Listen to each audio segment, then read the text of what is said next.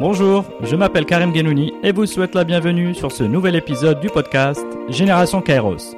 L'objectif de ce podcast est de décortiquer et partager les histoires inspirantes des modèles de réussite au Maroc et dans le monde, dans tous les domaines. Le Kairos est un concept d'origine grecque qui signifie le moment propice, l'instant T où il faut saisir l'opportunité, avant et trop tôt et après trop tard.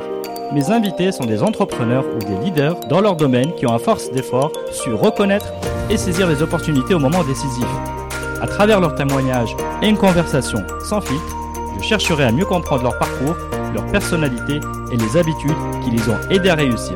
Bonne écoute sur Génération Kairos.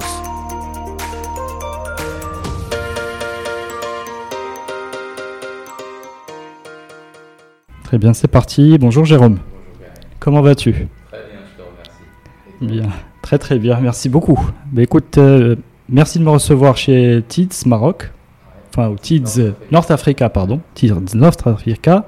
Euh, je suis ravi de faire ta connaissance, enfin. Donc tu es quelqu'un de discret, tu viens de me le dire, et je suis vraiment ravi que tu me donnes cette occasion de te rencontrer et de pouvoir parler de, de Maroc, de d'expérience entrepreneuriale au Maroc, de technologie au Maroc. Enfin bref, il y a plein de sujets qui vont nous ramener au Maroc. Après, on pourra euh, voir du côté de Dubaï, euh, peut-être même aller à Paris ou à New York, parce que l'aventure, euh, je pense qu'elle est globalisée. Mais voilà, je pense qu'on a, on a en commun finalement ce, Maroc-là, et puis nous raconter comment, au travers de ton expérience, tu peux inspirer d'autres, personnes à entreprendre et, à faire des projets. Et donc, je vais te présenter Jérôme rapidement. Donc, Jérôme Mouton président donc Ménage chez TIDS. Donc tu es serial entrepreneur dans le secteur de l'IT. Donc d'abord en France, euh, puis après donc digital au Maroc. À l'origine de, je crois, de la marque Bezef. Euh, faire de lance il y a une dizaine d'années pour la diffusion d'un nouveau format de publicité digitale au Maroc. Et puis en partenariat exclusif euh, sous la bannière de TIDS dans la, la zone MENA. Donc tu as également un parcours de, de fondateur et d'investisseur de start-up. Moi, je dirais que tu as relevé le défi de l'innovation, vraiment un défi. euh, euh, le mot, je pense qu'il reflète bien la réalité. Le, défi de l'innovation au Maroc avec Bezef et l'évangélisation de l'annonceur marocain. Et puis également, donc plus récemment, tu es président de la French Tech, Maroc bien entendu. Tu, es, tu gardes ton rôle de business angel dans l'écosystème euh, startup depuis également une dizaine d'années. Bah, très bien. Bah, voilà, bon, Jérôme, voilà, j'ai un petit peu euh, introduit avec ton parcours. Moi, j'aimerais si tu veux bien commencer par une petite question euh, qui va nous ramener d'abord à, aujourd'hui. Est-ce qu'il y a euh, sur les, on va dire les quelques mois ou les quelques années qui viennent de se passer, quelque chose qui a euh, provo- provoqué en toi une prise de conscience que finalement il y, a des, y a des croyances sur lesquelles tu as changé d'avis, tu as changé d'opinion? Est-ce qu'il y a vraiment quelque chose sur laquelle tu as changé ton regard? La, présentation qui a été faite est, parfaite, sauf pour la partie euh, dont je, je parlais des serial entrepreneurs. Je pense que, comme j'expliquais, quand on a une entreprise et qu'on la quitte ou qu'on la cède ou, ou qu'on la merge dans autre chose, on est entrepreneur et donc on reste entrepreneur quelque part. Donc serial, ça veut pas dire grand-chose, même si euh, beaucoup aiment bien mettre ça un peu partout. Euh, pour ce qui est euh, sur la partie euh, des dix dernières années, je te disais ce qui m'a ce qui m'a le plus marqué, c'est l'évolution du pays et du royaume sur la partie euh, euh, euh, écosystème de l'entrepreneuriat, si tu veux, puisque euh, lorsque je suis arrivé au Maroc en, en 2002, euh, bah, il n'y avait rien, qu'on soit clair. Et euh, il y avait bon déjà très très peu de digital. J'ai eu la chance de connaître aussi euh, euh, le- les connexions RNIS que tu as peut-être connues. Même si tu es un peu plus jeune que moi, tu as connu ça Mhm. et les connexions à Internet via le RTC. Donc, euh, ce que je veux dire, c'est que on a vu quand même un pays qui s'est transformé euh, de par la technologie, les tuyaux, ce qui est très important quand tu fais du digital. Et puis surtout, après, euh, vis-à-vis de l'écosystème entrepreneurial, même si euh, aujourd'hui on a des modèles, même si les pays sont plus petits comme la Tunisie, où c'est un peu, on va dire, plus développé et mieux organisé, on, on est quand même en train de bouger.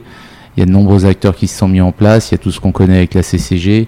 Donc je suis très agréablement surpris de tout ça. Très bien.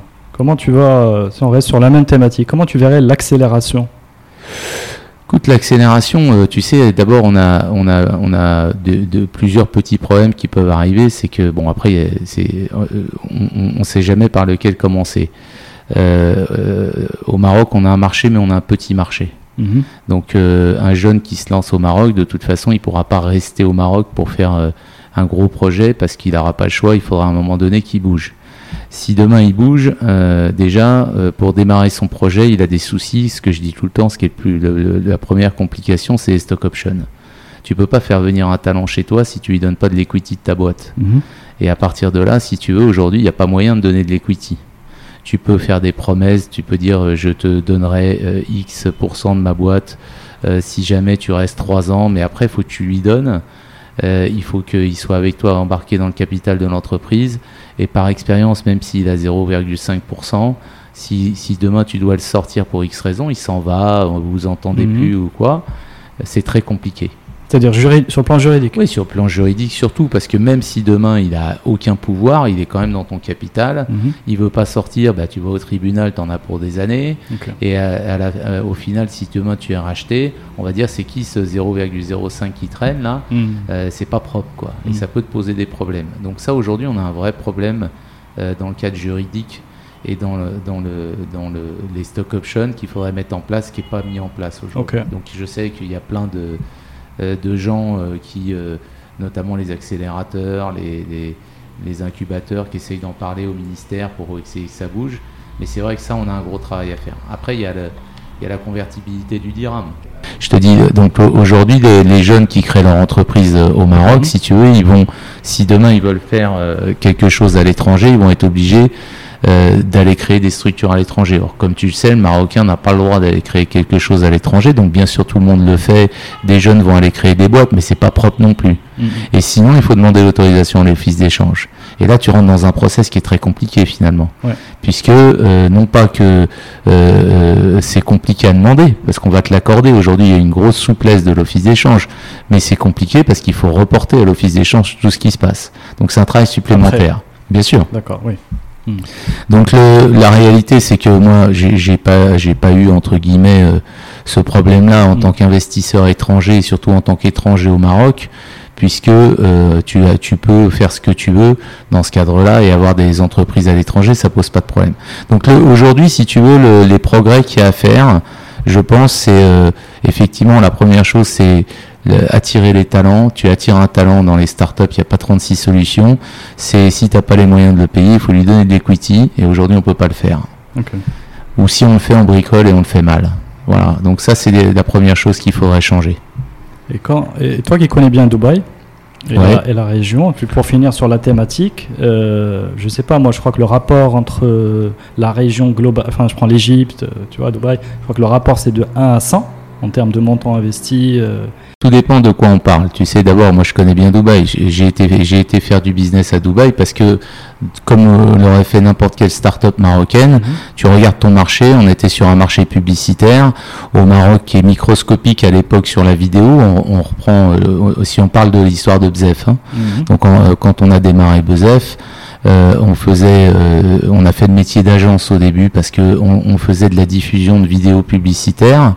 euh, dans le, ce qu'on appelait le social. On avait un, un, un, player en click to play, donc il fallait cliquer sur le player pour regarder la vidéo. Donc il y avait une démarche de l'internaute donc un engagement de l'internaute pour voir la vidéo. Mhm. Et, si tu veux, quand on a démarré cette activité, il a fallu parler aux agences, il a fallu parler à, tous les, annonceurs de l'époque, mais il n'y avait pas de contenu vidéo mhm. publicitaire. Il y avait des contenus vidéo qu'on connaissait qui passaient à la télé.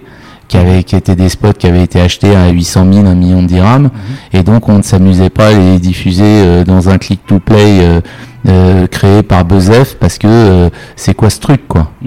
Donc on, s'est dit, bon, comme on croit au digital, et que moi je suis un peu euh, un natif, un digital natif si tu veux, on s'est dit on reste sur la partie digitale, on a recruté du monde et très rapidement on s'est retrouvé à une cinquantaine de, de, gus dans une, dans une maison qu'on avait louée euh, à Paranfa où on était euh, à l'époque avec Babyfoot, enfin mes anciens s'en rappelleront parce qu'on garde tous des très bons souvenirs de cette époque-là.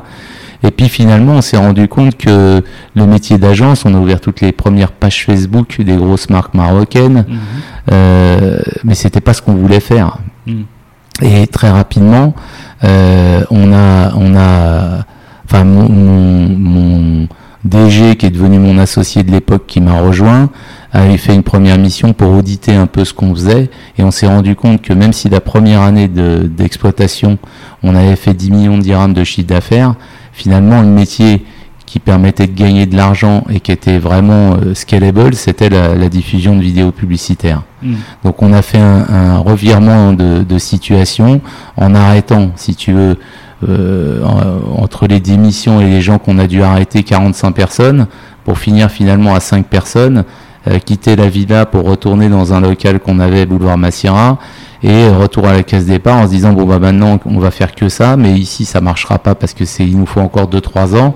Donc qu'est-ce qu'on fait comme pays hmm. Et on est parti à Dubaï. Je veux dire moi Dubaï euh, on connaissait pas plus que ça. Moi j'avais été une fois en vacances trois jours, euh, je connaissais pas. Donc on est arrivé à Dubaï. C'est vrai que Dubaï, si tu veux, euh, peut faire rêver beaucoup de monde, mais c'est compliqué aussi. C'est un marché compliqué. Maintenant, en termes de size de marché, euh, bien sûr que c'est 10, 15, 20, 100 fois plus gros. C'est un hub Dubaï. Donc, mm. euh, et encore plus pour les agences euh, de, de, pub et les agences médias. C'est-à-dire qu'aujourd'hui, toutes les grosses marques dépensent leur argent via Dubaï et Dubaï peut donner des ordres aux, agences régionales, si tu veux. Mm. Donc, prenons le cas d'OMD par exemple, qui dépend d'OMD Dubaï. Mm. Mais OMD Dubaï, c'est un building à Dubaï qui fait, je vais peut-être dire une bêtise, peut-être 400 personnes, peut-être 600, j'en sais rien, le groupe OMG, euh, là où OMD à Casa va avoir 20 personnes ou 30 personnes. Hmm. Donc c'est juste pour te donner un, ratio, si tu veux, de, taille de marché. Hmm, Donc euh, après, nous, on, nous, on travaille dans la pub. Euh, tous les marchés ne sont pas pareils, mais la réalité, c'est que le Maroc est bien pour faire un proof of concept, hmm. et, après, il faut partir. Alors, pas forcément à Dubaï. Hein. Mhm. On peut partir en France, on peut partir euh, euh, ailleurs, mais il n'y a, pas que Dubaï. Très bien, ok, intéressant. Donc, euh, écoute, on, reviendra après sur, si tu veux bien, sur le, développement de BZF et ce comment on peut appeler ça, ce, switch là. Euh, j'ai pas le bon, le bon terme, tu sais, quand tu fais un pivot, ce pivot là qui est. Ouais, c'est chez l'entrepreneur, c'est la, révision du business model et essayer de trouver un business model qui permet de gagner de l'argent, c'est tout. Voilà, on, y reviendra tout à l'heure. Euh, d'habitude, j'ai euh, on a un petit moment où on, on, remonte un peu dans le temps. Pour, pour, mieux te connaître, mieux connaître l'invité. C'est quelque chose, quelque chose d'important parce que finalement, tout ce qui est lié à l'enfance, etc., explique un peu les choix que, qui sont faits, euh, qui sont faits. Enfin, ça peut être. Euh, euh toi, je te raconte ma vie, quoi. Non, mais toi, tu es, tu es, tu es, tu es tombé dans la marmite de l'entrepreneuriat. Si je prends les termes un peu clichés de ce que j'ai pu. Oui, ouais, ouais, ouais. Ouais, je suis tombé dedans. Non, écoute, pour être, moi, moi, bon, donc, je suis parisien. Je suis mhm. français et, parisien à l'origine. mon père est médecin. Mhm. ma mère est mère au foyer. Euh, on appelle ça euh, une famille normale euh, de parents cultivés mais n'ayant pas trait à l'argent plus que ça puisqu'on est on est d'un milieu où on fait on, parlait pas d'argent là où on est dans des milieux ici où maintenant on ne parle plus que d'argent. Nous, chez nous, on n'a pas été élevé comme ça. On a été élevé avec une éducation assez stricte de notre père. On est quatre frères. Mmh. Et les quatre frères, on a tous des profils différents. Euh, je suis le dernier des quatre. Ils ont tous été euh, assez brillants à l'école. Moi, j'étais pas brillant à l'école. J'ai eu mon bac, euh, mon bac G2 à l'époque, et après j'ai fait une école dont j'ai été viré, et finalement j'ai commencé à travailler très tôt. Contrairement à tous mes frangins qui ont été, qui ont des parcours scolaires assez brillants avec un qui est médecin, professeur en médecine, l'autre qui est euh, avocat de, euh, euh, aux US et en France, et le troisième qui est ingénieur en mécanique aéronautique. Donc je veux dire, c'est enfin mécanique automobile, pardon, mais dans une école. donc moi, je suis un peu atypique. L'entrepreneuriat, écoute, j'ai commencé à travailler très jeune, j'avais ouais, 20 ans, 19 ans et demi. J'en ai 50 aujourd'hui, donc ça fait longtemps, tu vois, que je mmh. travaille.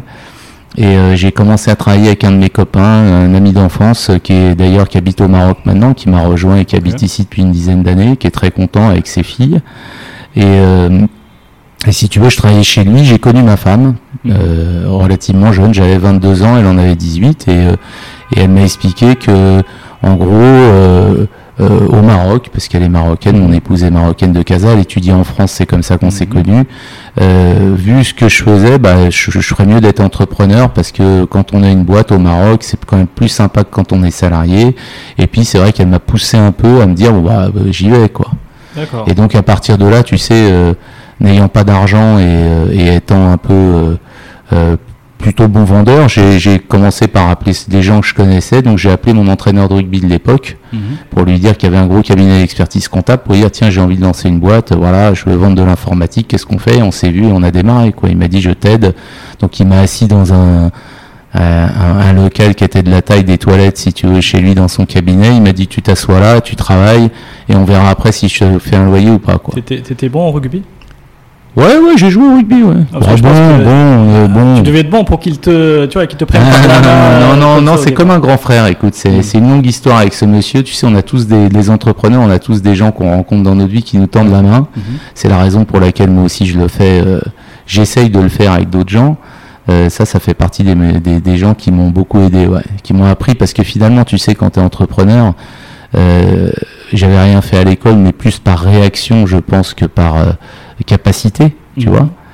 Et, euh, et je me suis retrouvé à devoir apprendre la comptabilité alors que j'avais fait un bac comptabilité que finalement j'ai eu, mais on se demande comment, puisque je j'ai jamais réellement travaillé la compta à l'école. Mhm. Et finalement, je me suis retrouvé à devoir apprendre à lire un bilan, à devoir apprendre à, à- à faire la compta. Donc, euh, euh, j'ai tout repris de zéro, si tu veux. Donc, euh, entre guillemets, ton pre- ce premier mé- métier dans lequel tu t'es lancé? La vente. La vente. Je vendais de l'informatique. euh, bon, ça va peut-être pas te parler. J'ai vendu ce qu'on appelle des 80 des XT. Tu as connu les XT, non Non. Non, bon. Des, des, des ordinateurs, si tu veux. Donc, tu sais qu'il y a eu beaucoup de clones, ce qu'on appelait les clones. Mhm. Donc, il y avait les, les, les ordinateurs euh, de marque IBM, etc. Et puis, il y avait ce qu'on appelle les clones, les Taïwanais. Mhm. Et donc, j'ai travaillé chez un fabricant de cartes mères. Donc, les cartes mères, c'est la carte Mhm. principale de l'ordinateur. Et, euh, et très rapidement, j'ai travaillé euh, euh, toujours avec la même personne, mon copain en question, qui avait des réseaux de magasins dans lesquels il assemblait les ordinateurs, Mhm. ce qu'on appelait les clones à l'époque. Et donc, euh, on vendait à l'époque des ordinateurs qui n'avaient même pas de disque dur, mais que des floppy disques. Mhm. Donc, je fais partie des gens qui ont vendu des floppy disques euh, euh, 720K, 1 méga 44. Ça te dira peut-être rien, les disquettes un peu souples. Les souples, c'est les 1 méga 2. Les, euh, voilà. Mhm. J'ai fait ça au début. D'accord. Donc, Donc, euh, tu développes une culture un peu informatique. Ouais, non, j'étais, euh, plus- bon, j'étais pas geek parce que j'ai jamais mis de cravate en cuir, mais euh, mais non, non, j'étais plus axé, euh, ouais, j'étais plus axé informatique. Ouais, j'aimais bien ça. Très rapidement après, quand j'ai monté ma boîte, j'ai vendu des ordinateurs. Donc là aussi, tu vois, la rencontre euh, m'a fait. euh, on avait une marge conséquente à l'époque sur les ordinateurs, puis très rapidement elle a baissé. Puisque comme tu le sais aujourd'hui, les, les fabricants d'ordinateurs gagnent quasiment rien, puisque les distributeurs, c'est surtout sur la logistique qui gagnent. Finalement, ils gagnent pas, il n'y a plus de marge sur les ordis. Mhm. Euh, donc on s'est retrouvé à avoir de moins en moins de marge. Et donc à l'époque, mon, mon copain, euh, mon entraîneur de rugby, qui est devenu un copain, un grand frère, si tu veux, m'a expliqué que vendre des boîtes c'est bien, mais il va falloir facturer du service. Et c'est là où j'ai découvert que bah, finalement facturer le service, c'était pas mal parce que bah, tu factures une heure de service pour installer un ordinateur. Mhm. Les gens payaient à l'époque, bon, des- c'est un équivalent de 20 euros, 150 francs. Mhm. Bon, je te, c'est 1993, hein, donc ça, ça remonte. hein. Donc euh, l'équivalent de 20 euros pour installer un ordinateur. Mhm. Et puis finalement, euh, les gens ont pris l'habitude. Et puis tu commences à facturer du service et tu te rends compte que bah, vendre du temps, c'est, ça rapporte quand même plus d'argent que de De vendre de la boîte. Mhm. Très bien. Et donc là, euh, euh, là, tu es en B2B, c'est ça? Donc, si tu- Alors là, j'étais en B2B, ouais. J'avais, j'avais une niche, je vendais du, je vendais des, donc, donc des ordinateurs et très rapidement, j'ai vendu des contrats de service. Euh, J'avais lancé à l'époque ce qu'on appelait nous les, chez nous la carte d'heure. Euh, on vendait 10 heures d'avance de, de responsables informatiques dans les cabinets d'avocats qui n'avaient pas les moyens d'en avoir un à temps complet. Donc j'avais des gars qui passaient soit à la demande parce qu'il y avait un problème, euh, euh, il y avait un avocat qui n'arrivait pas à taper sur son clavier parce qu'il déconnait, bah, il nous appelait et là on déclenchait une intervention. Et comme on était avenue de la Grande Armée à Paris, bah, on sortait de, en métro, les techniciens allaient en métro, chez les clients, bon, que 8e, 7e, 17e hein, à Paris, et puis on intervenait et on déduisait de la carte d'heure. D'accord. Donc c'était un business qui est devenu euh, très rapidement récurrent, Ouais. puisqu'on renouvelait les contrats. Ça aussi, c'est pour les entrepreneurs, c'est important de la- de. C'est un peu comme le SaaS et les abonnements qu'il y a aujourd'hui dans ce qui crée. C'est que finalement, la récurrence se valorise et la récurrence te rassure pour faire tes payes des- du, du mois d'après. Mais là, tu me décris un business euh, très bien pensé. euh, Non, bien pensé. Bon, je te passe les années euh, 1993, 94, 95. Ce qui s'est passé, c'est que euh, ça déroulait. Alors, faut savoir, comme tout entrepreneur, hein, j'ai démarré dans la vie. C'est moi qui allais chercher les pièces détachées. Donc, je démarrais à 6h30 le matin. mhm. Et puis, c'est moi qui allais chercher euh, les pièces détachées à, à 70 bornes de Paris euh, chez un grossiste. Donc, la Mhm. carte mère, le boîtier, tu sais, dans un ordinateur, tu as 8, t'as huit, euh, huit pièces, quoi Ok. que tu assembles. Et après, il fallait les assembler. Et puis après, il fallait, euh, il fallait les, les vendre. Bien sûr, tu les vendais, tu les assemblais parce que tu les avais vendus. Puis après, il fallait les livrer. Donc, euh, donc toi, tu vendais d'abord et tu, euh, tu Ouais. assemblais et Ouais, tu alors, participais bon, à l'assemblage après. Ah ben, je participais pas, j'assemblais. Et tu assemblais, ok. Non, mais euh, faut remettre les choses dans le contexte. À mon époque, il n'y avait pas des aides comme il y a maintenant. euh, on te donne 100 000 dirhams sur InnovID. Tu as une bonne idée, on va te donner 100 000. Nous, il n'y avait rien de tout ça. Donc, tu devais te débrouiller. Donc, Tu n'avais pas le choix. Et puis, self-employed, on va dire. Ah ben, et, ouais, euh, non, j'avais une, j'avais une SARL, mais je devais me débrouiller tout seul, Ah, tout quoi. seul, et puis, euh, et puis à l'époque, j'étais quand même parti de chez mes parents, donc j'avais quand même un loyer que bien sûr j'ai pas payé pendant trois mois parce que je pouvais pas le payer parce que quand tu passes de salarié à entrepreneur, bah tu te dis que tu vas te payer euh, correctement, mais au final tu te payes même pas parce que t'as Mhm. pas les moyens. mhm. Parce qu'en plus, il faut acheter tes pièces et quand tu achètes tes pièces détachées, ton grossiste il peut te faire confiance pour une semaine, mais il te donne pas un crédit à 60 jours. Mhm. Donc finalement, tu rentres, tu, Tu montes tes PC, ouais. Donc tu rentres, tu montes tes PC, et puis tu, tu, les, tu les livres. Et il m'arrivait même d'avoir des clients que j'avais que au téléphone, dont un que j'ai livré une fois, qui m'a filé la pièce et qui m'a dit euh, Vous remercierez Monsieur Mouton. Et je lui ai dit J'y manquerai pas. Il m'a pris pour le livreur, quoi. Mais euh, ça fait partie du jeu. Ok. Tu te, tu te souviens de tes premiers bons de commande? Bien sûr. Bien sûr, mon euh, plus gros, mon plus gros bon de commande, c'était la, la Poste. Donc euh, en France, il y a un gros centre de tri postal à Mérignac, à côté de Bordeaux. Mhm.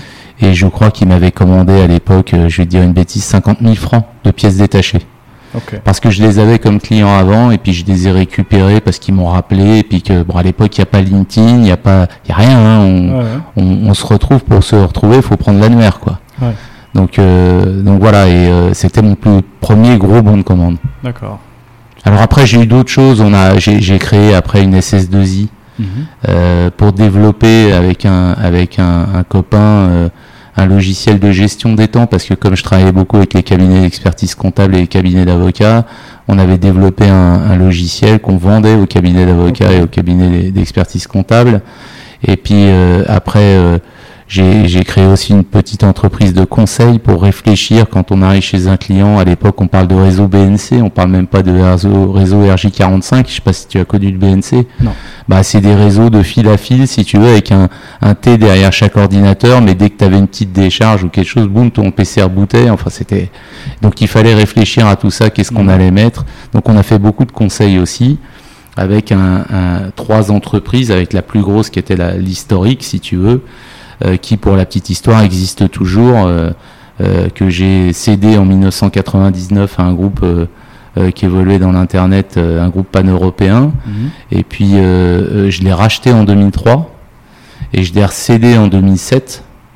Et, euh, et des- à l'époque, je l'ai recédé euh, un peu en forme de LBO à mon directeur technique et mon directeur commercial de l'époque. Mhm.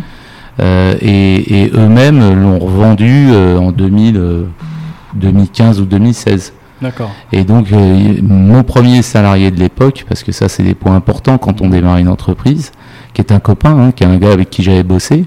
Donc, euh, j'ai embauché en 1994, il est toujours dans la boîte. Donc, ça, c'est assez sympa, Mhm. parce qu'il il a, il a 27 ans d'ancienneté. Et, euh, et on se parle de temps en temps et on se rappelle le bon temps. Et, et voilà, donc ça, c'est des belles histoires, tu vois. Ok.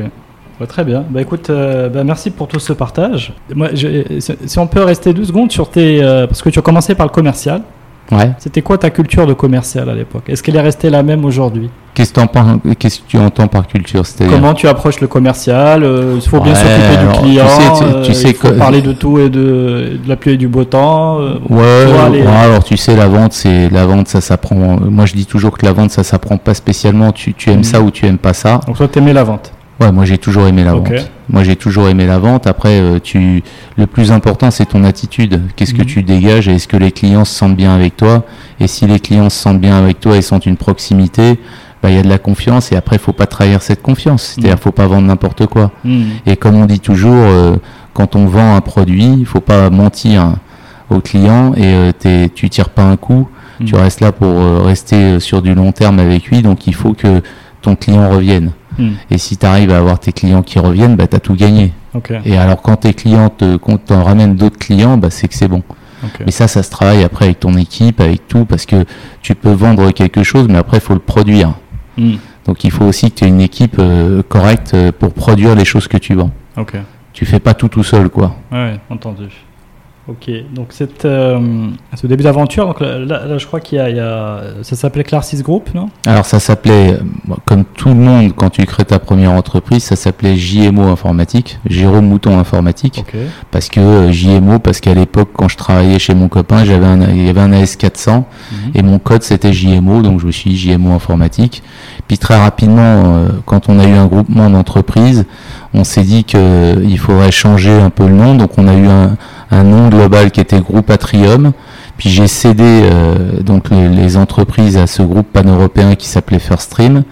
Et, et ce que j'ai fait, c'est quand j'ai quitté First Stream, euh, avec euh, mon ancien, donc je, je suis venu habiter au Maroc. Ok. Et puis, euh, tu sais, comme tous les, ces- les gens qui arrivent dans un pays qui n'est pas forcément le tien, bah, finalement, avant de partir, j'ai créé une entreprise en France qui s'appelait Sysnec France, qui vendait des sites internet, Mhm. et je me suis dit que j'allais les produire au Maroc. Donc j'allais faire en fin de compte la sous-traitance de ce qu'on vendait en France au Maroc. Mhm. Et puis très rapidement, il y a des, mes anciens euh, collaborateurs qui avaient quitté l'entreprise euh, dans l'informatique qui m'ont rappelé pour me dire euh, tiens, on recommencerait bien, on n'a plus de clause de non-concurrence, on recommencerait bien le business. Mhm. Donc on a créé une entreprise en France, à Paris, qui s'appelait Clarcis pour faire le même métier que ce qu'on faisait avant. Et c'est à ce moment-là qu'avec Clarcis, on a racheté l'ancienne entreprise et donc on a fusionné et donc c'est devenu le groupe Clarcis, ouais, effectivement. Ok, waouh, c'est euh, toute une histoire. Ah ouais, mais euh, tu sais, j'ai 50 ans. hein. ouais. Ah, mais donc, donc, ce que je note, c'est que tu, euh, tu, as, tu as développé un portefeuille de services. Ouais. ça Euh, tu as parlé de solutions logicielles. Ouais, ouais, j'ai fait ça aussi, ouais. Voilà, tu as parlé de B2B. J'ai fait des sites internet aussi. En, Et en voilà. 1996-97, on a commencé à faire des sites internet.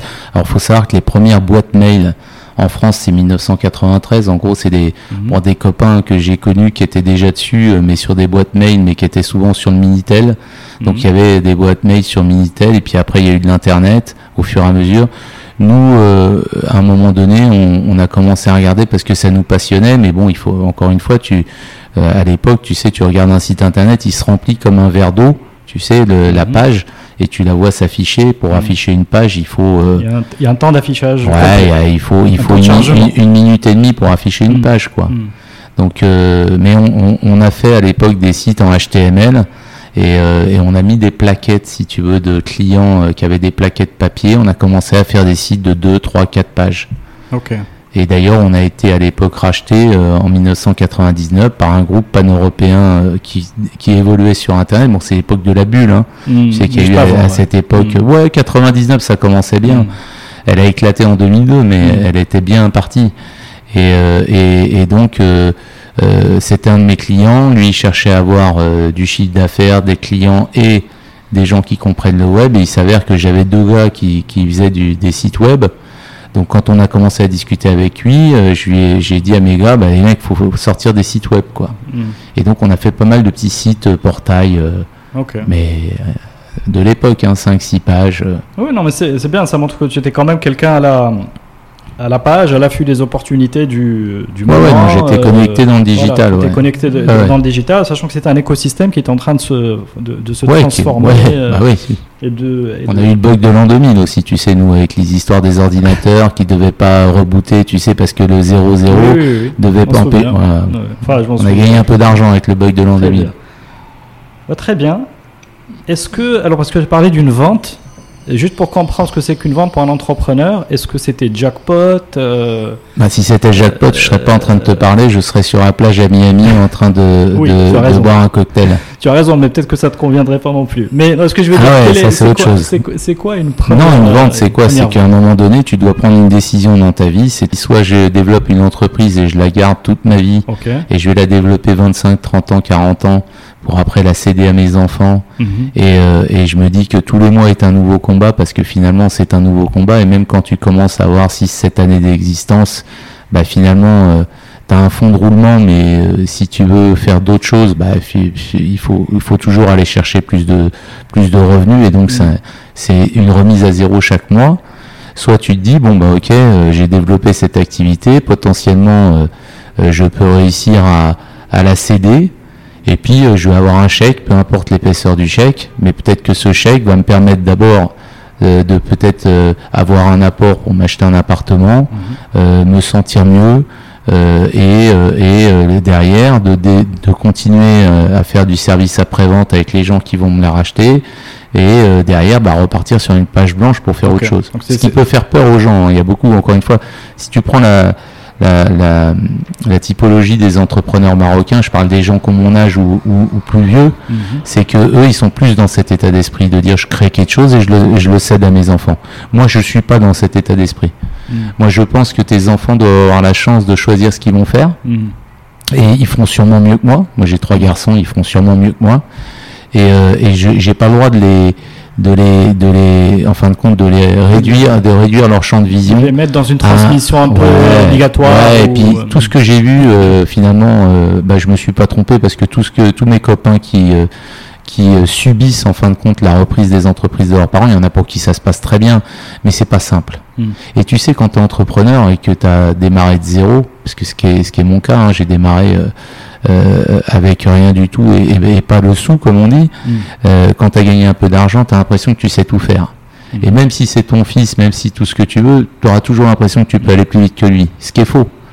Parce que nos enfants, moi, mes enfants vont à l'école, ils étudient des choses que j'ai jamais étudiées dans ma vie. Ils sont, ils ont une ouverture d'esprit qui est pas du tout celle que j'avais. Mm. Donc ils peuvent faire que mieux que moi. c'est un, autre, c'est un autre monde. Ils sont. Voilà. Ils ont euh, Mais, donc après, qu'est-ce qui est le mieux? Qu'est-ce qui est le mieux? C'est de se dire bon bah je vis ma vie, je cède mon entreprise mm. et je fais ce que je veux. Et puis lui aussi, il fait ce qu'il veut. Et le cas échéant, s'il a besoin que j'investisse chez lui, comme je le ferais chez un autre entrepreneur, mm. j'investirai chez lui et on verra. Je comprends bien. Donc toi, tu cèdes euh, cette première entreprise. Comme ça, tu récoltes, euh, on va dire, les fruits de ton labeur. exactement. de, 7 ou 8 ans de travail de l'époque. Et, euh, et, je, et je me retrouve avec, en fin de compte, un petit peu d'argent. Je réinvestis dans la boîte qui m'a racheté parce que je croyais vraiment au projet. Mhm. Et, et j'ai travaillé durant deux ans dans cette boîte jusqu'au moment où justement la, la bulle Internet a, éclaté en France, comme tu le sais, en 2002. Et là, de, de de, choix, euh, si tu veux, on est tombé d'accord que je parte. Mhm. Et euh, donc j'ai eu la chance qu'on me rachète, si tu veux, mes actions que j'avais achetées, donc j'ai pas perdu d'argent. Euh, bon, j'ai dû j'ai dit au revoir à mes salariés à l'époque, une trentaine de personnes. je, je, leur ai dit au revoir. Bon, on était beaucoup plus nombreux, mais les, mes anciens c'était 30 personnes. Mhm. J'ai dû leur dire au revoir en, en une heure de temps et puis c'était plié en une matinée quoi. Mais mais après j'étais libre, tu vois. Ouais, ouais libre au point de venir m'installer au Maroc, à Casa. Donc, léger, l'esprit léger. Ah oui, euh, parce que tu sais aussi, voilà, parce que tu sais quand tu as quand tu as une boîte, même si elle tourne bien, euh, des fois tu te dis je ferais bien autre chose. Mm, mm.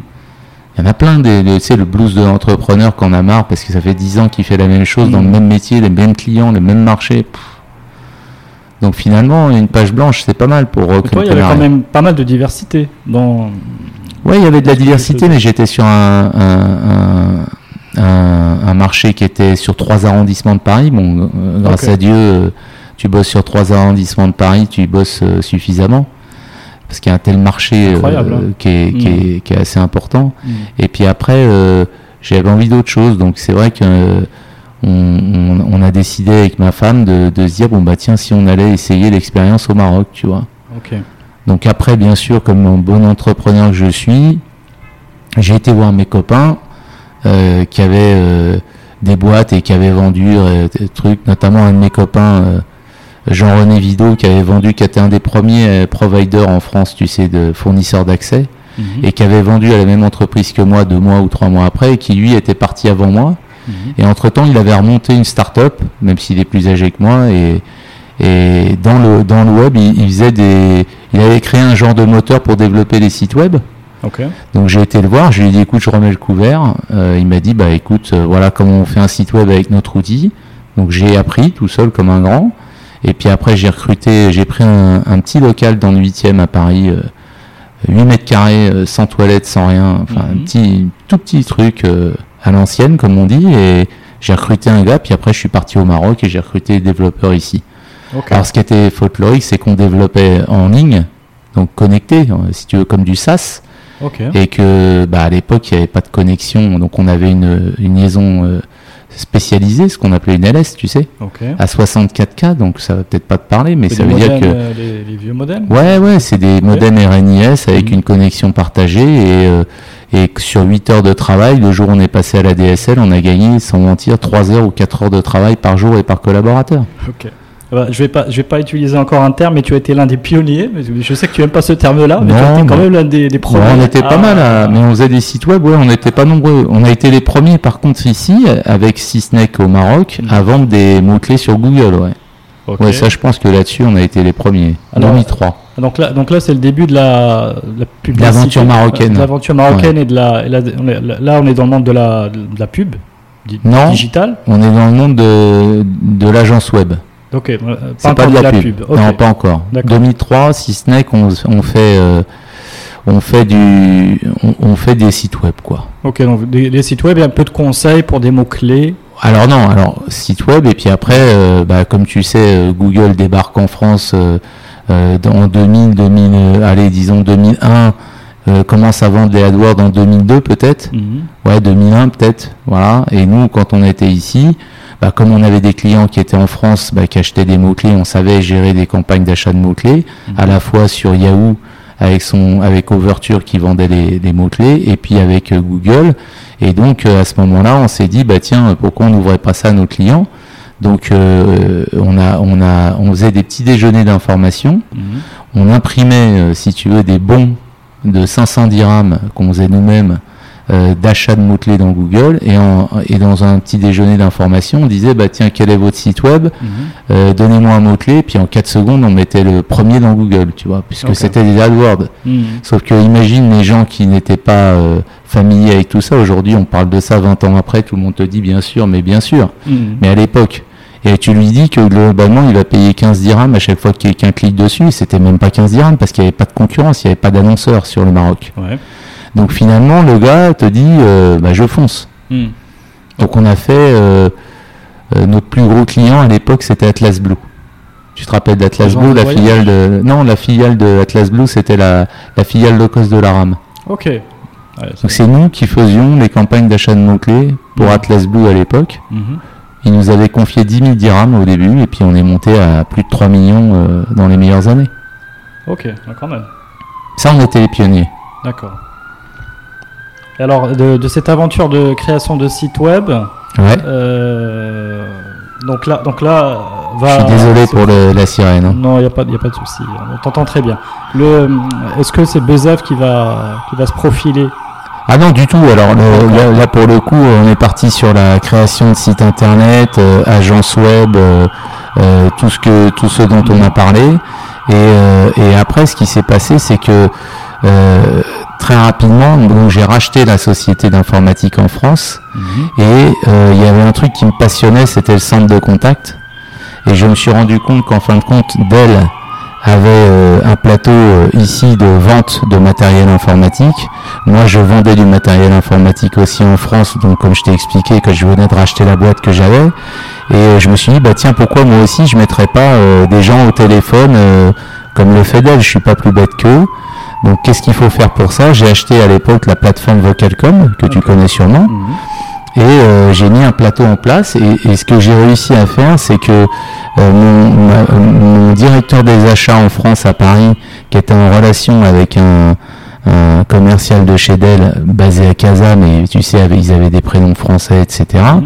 Il a réussi à avoir son numéro de téléphone portable marocain et donc j'ai fini par prendre un café avec lui. Ok. Et, euh, et, et ce jeune homme, à l'époque, je lui ai proposé de nous rejoindre pour monter une équipe de vente de ce qu'on faisait à Paris depuis le Maroc. Tout ça dans un dans un souci de me dire que je continue, j'essaye de, de, rester au Maroc plutôt que de voyager continuellement pour en fin de compte aller voir des clients en France pour vendre des choses en France. Mhm. Bah, si j'essayais de créer mon quotidien professionnel au Maroc, ça serait mieux. Ok, donc c'est cette personne-là qui devait faire le commercial. Euh, Alors ils, ils, ils, étaient plusieurs, mais ils faisaient le commercial au téléphone, ils vendaient ce qu'on ce qu'on vendait, mais depuis Casa, en disant qu'ils étaient à Paris et que est-ce que vous avez besoin de matériel, de services, de choses, de machin. Ok, d'accord. Et ce jeune homme, ce qui est très amusant, donc c'est ce groupe d'entreprises euh, que j'ai cédé par la suite à Finatech, donc que tu as mhm. sûrement entendu, dont tu as sûrement entendu parler. Bah, ce, ce, jeune homme continue le même métier avec la même entreprise. Euh, et je pense qu'il a, euh, je sais plus, parce qu'il fait aussi de la saisie et autres, il, fait, il doit avoir 700 ou 800 positions maintenant. Alors ils vendent plus d'informatique en France, mais c'est le, c'est le centre d'appel entre autres de la BMCE.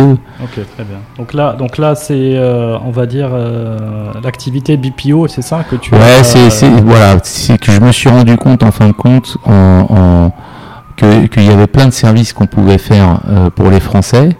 Euh, à la fois, euh, on faisait du, reporting d'achat de mots-clés mhm. pour des grosses agences françaises. on faisait bien sûr du centre d'appel, on a fait l'accueil téléphonique de Renault. On était, on était au départ, on n'était pas nombreux à, faire, à être centre d'appel. Et, j'ai acheté 10 licences de Vocalcom et on est monté à 250 licences très rapidement. Donc on avait 250 positions, on avait mis 500 mètres carrés de bureau euh, euh, boulevard Zartouni un peu à côté du marché aux fleurs. Ça demande un investissement. Euh, ouais, alors c'est ça. on avait des métiers où on gagnait plus d'argent mm. et, on réinvestissait tout ce qu'on gagnait. On était tendu en trésor, comme tu peux t'imaginer. Les centres d'appel, il y a un taux d'attrition qui est colossal, c'est-à-dire que les jeunes, dès qu'il fait beau, bah, ils viennent plus bosser parce que finalement ils reviendront le lendemain, mais ils vont à la plage ce jour-là. Donc c'est des nouveaux métiers que j'ai appris. Euh, j'avais des bons partenaires en France aussi, donc euh, ça tournait plutôt très bien. Et puis après, il y a ce, euh, j'ai eu une rencontre avec la personne qui a dirigé Finatech, qui m'a fait part du projet de Finatech, donc filiale de la BMCE, auquel j'ai adhéré.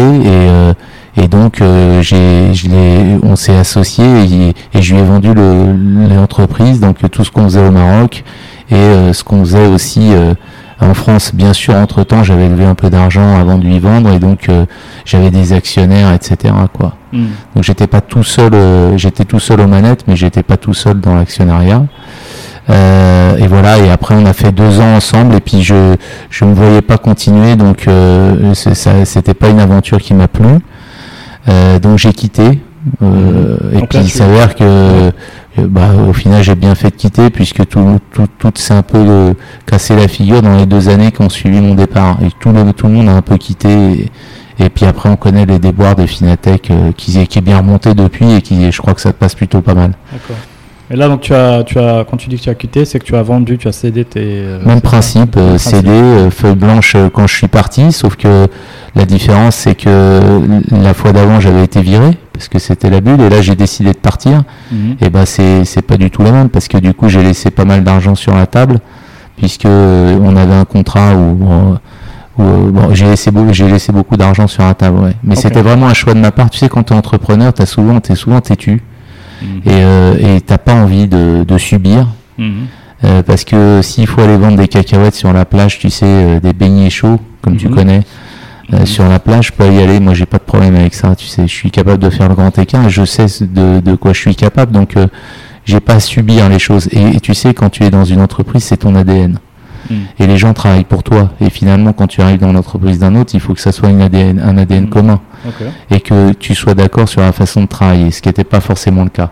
Donc, euh, donc voilà. Est-ce qu'on peut dire que euh, en termes de, d'enseignement, c'est qu'il faut, euh, qu'il faut, euh, parce que là tu étais dans une logique de, de partenariat.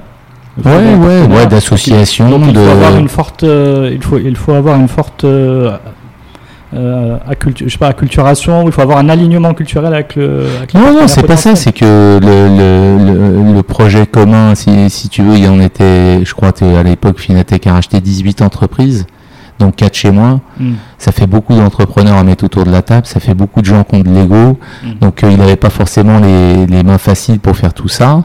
Et puis après, euh, tu sais, euh, euh c'est les projets de ta vie, quoi. Est-ce que tu as envie de continuer? C'est hmm. même pas c'est même pas de se dire que tu veux pas partager ou tu veux pas suivre quelqu'un. C'est juste qu'à un moment donné, tu, adhères ou tu adhères pas. Mm.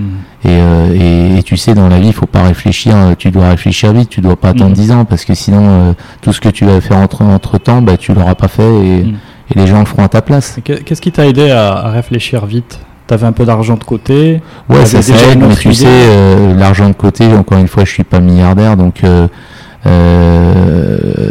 j'ai fait ça en plus. Ma femme venait d'accoucher du troisième, mhm. donc c'était un peu challenging, tu vois. Mhm. mais encore une fois, tu as le mindset, tu vois. Moi, donc j'ai arrêté un mois. Ma femme était en congé mat, mhm. puisque j'ai annoncé que je partais le soir où elle a accouché, tu vois. Donc, donc bon, c'était pas la meilleure nouvelle pour elle non plus. L'accouchement, bien sûr, une belle nouvelle, mais que je parte, elle n'était pas spécialement heureuse, mais c'est comme ça parce qu'au final, tu dis, euh, je ne veux plus subir. Hmm. Donc on a, on a passé un mois avec ma femme qui bossait énormément aussi. Euh, c'est une grosse bosseuse, donc elle, elle bossait énormément à l'époque. On a passé un mois en fin de compte ensemble avec euh, elle, elle était en congé maternité, donc. et puis un matin, je me suis réveillé après exactement trois semaines et j'ai dit bon, je redémarre. Et, et j'ai redémarré et c'est là où bah, quand tu es coiffeur, tu vas faire un salon de coiffure, bah, j'ai refait une web agency, quoi. Ok. Bah ouais, parce que finalement, c'est ce que tu sais faire, c'est du web, quoi. Hmm. Alors, comment, comment tu l'as. Avec, avec, quelle euh, nouveauté, tu vois? Quelle, euh, Écoute. Quels euh, ingrédients quel, Alors, les réseaux sociaux à l'époque. On, est, on s'est lancé dans les réseaux sociaux, donc on s'est dit euh, ouais c'était la nouveauté et puis euh, et puis en même temps je me suis dit bon je vais aller voir tous les mecs que je connais. Tu sais quand tu es entrepreneur à un moment donné il faut aussi que tu bouffes quoi donc euh, t'as pas le choix. Il n'y a pas de chômage au Maroc. T'as beau avoir de l'argent si t'as gagné un peu de sous bah c'est quand même l'argent de tes enfants. Mhm. Donc tu parce que tu, bah, tu fais attention bien sûr. Donc il faut que tu regagnes ta vie quoi. Et finalement comment tu regagnes ta vie? Bah tu vends des choses.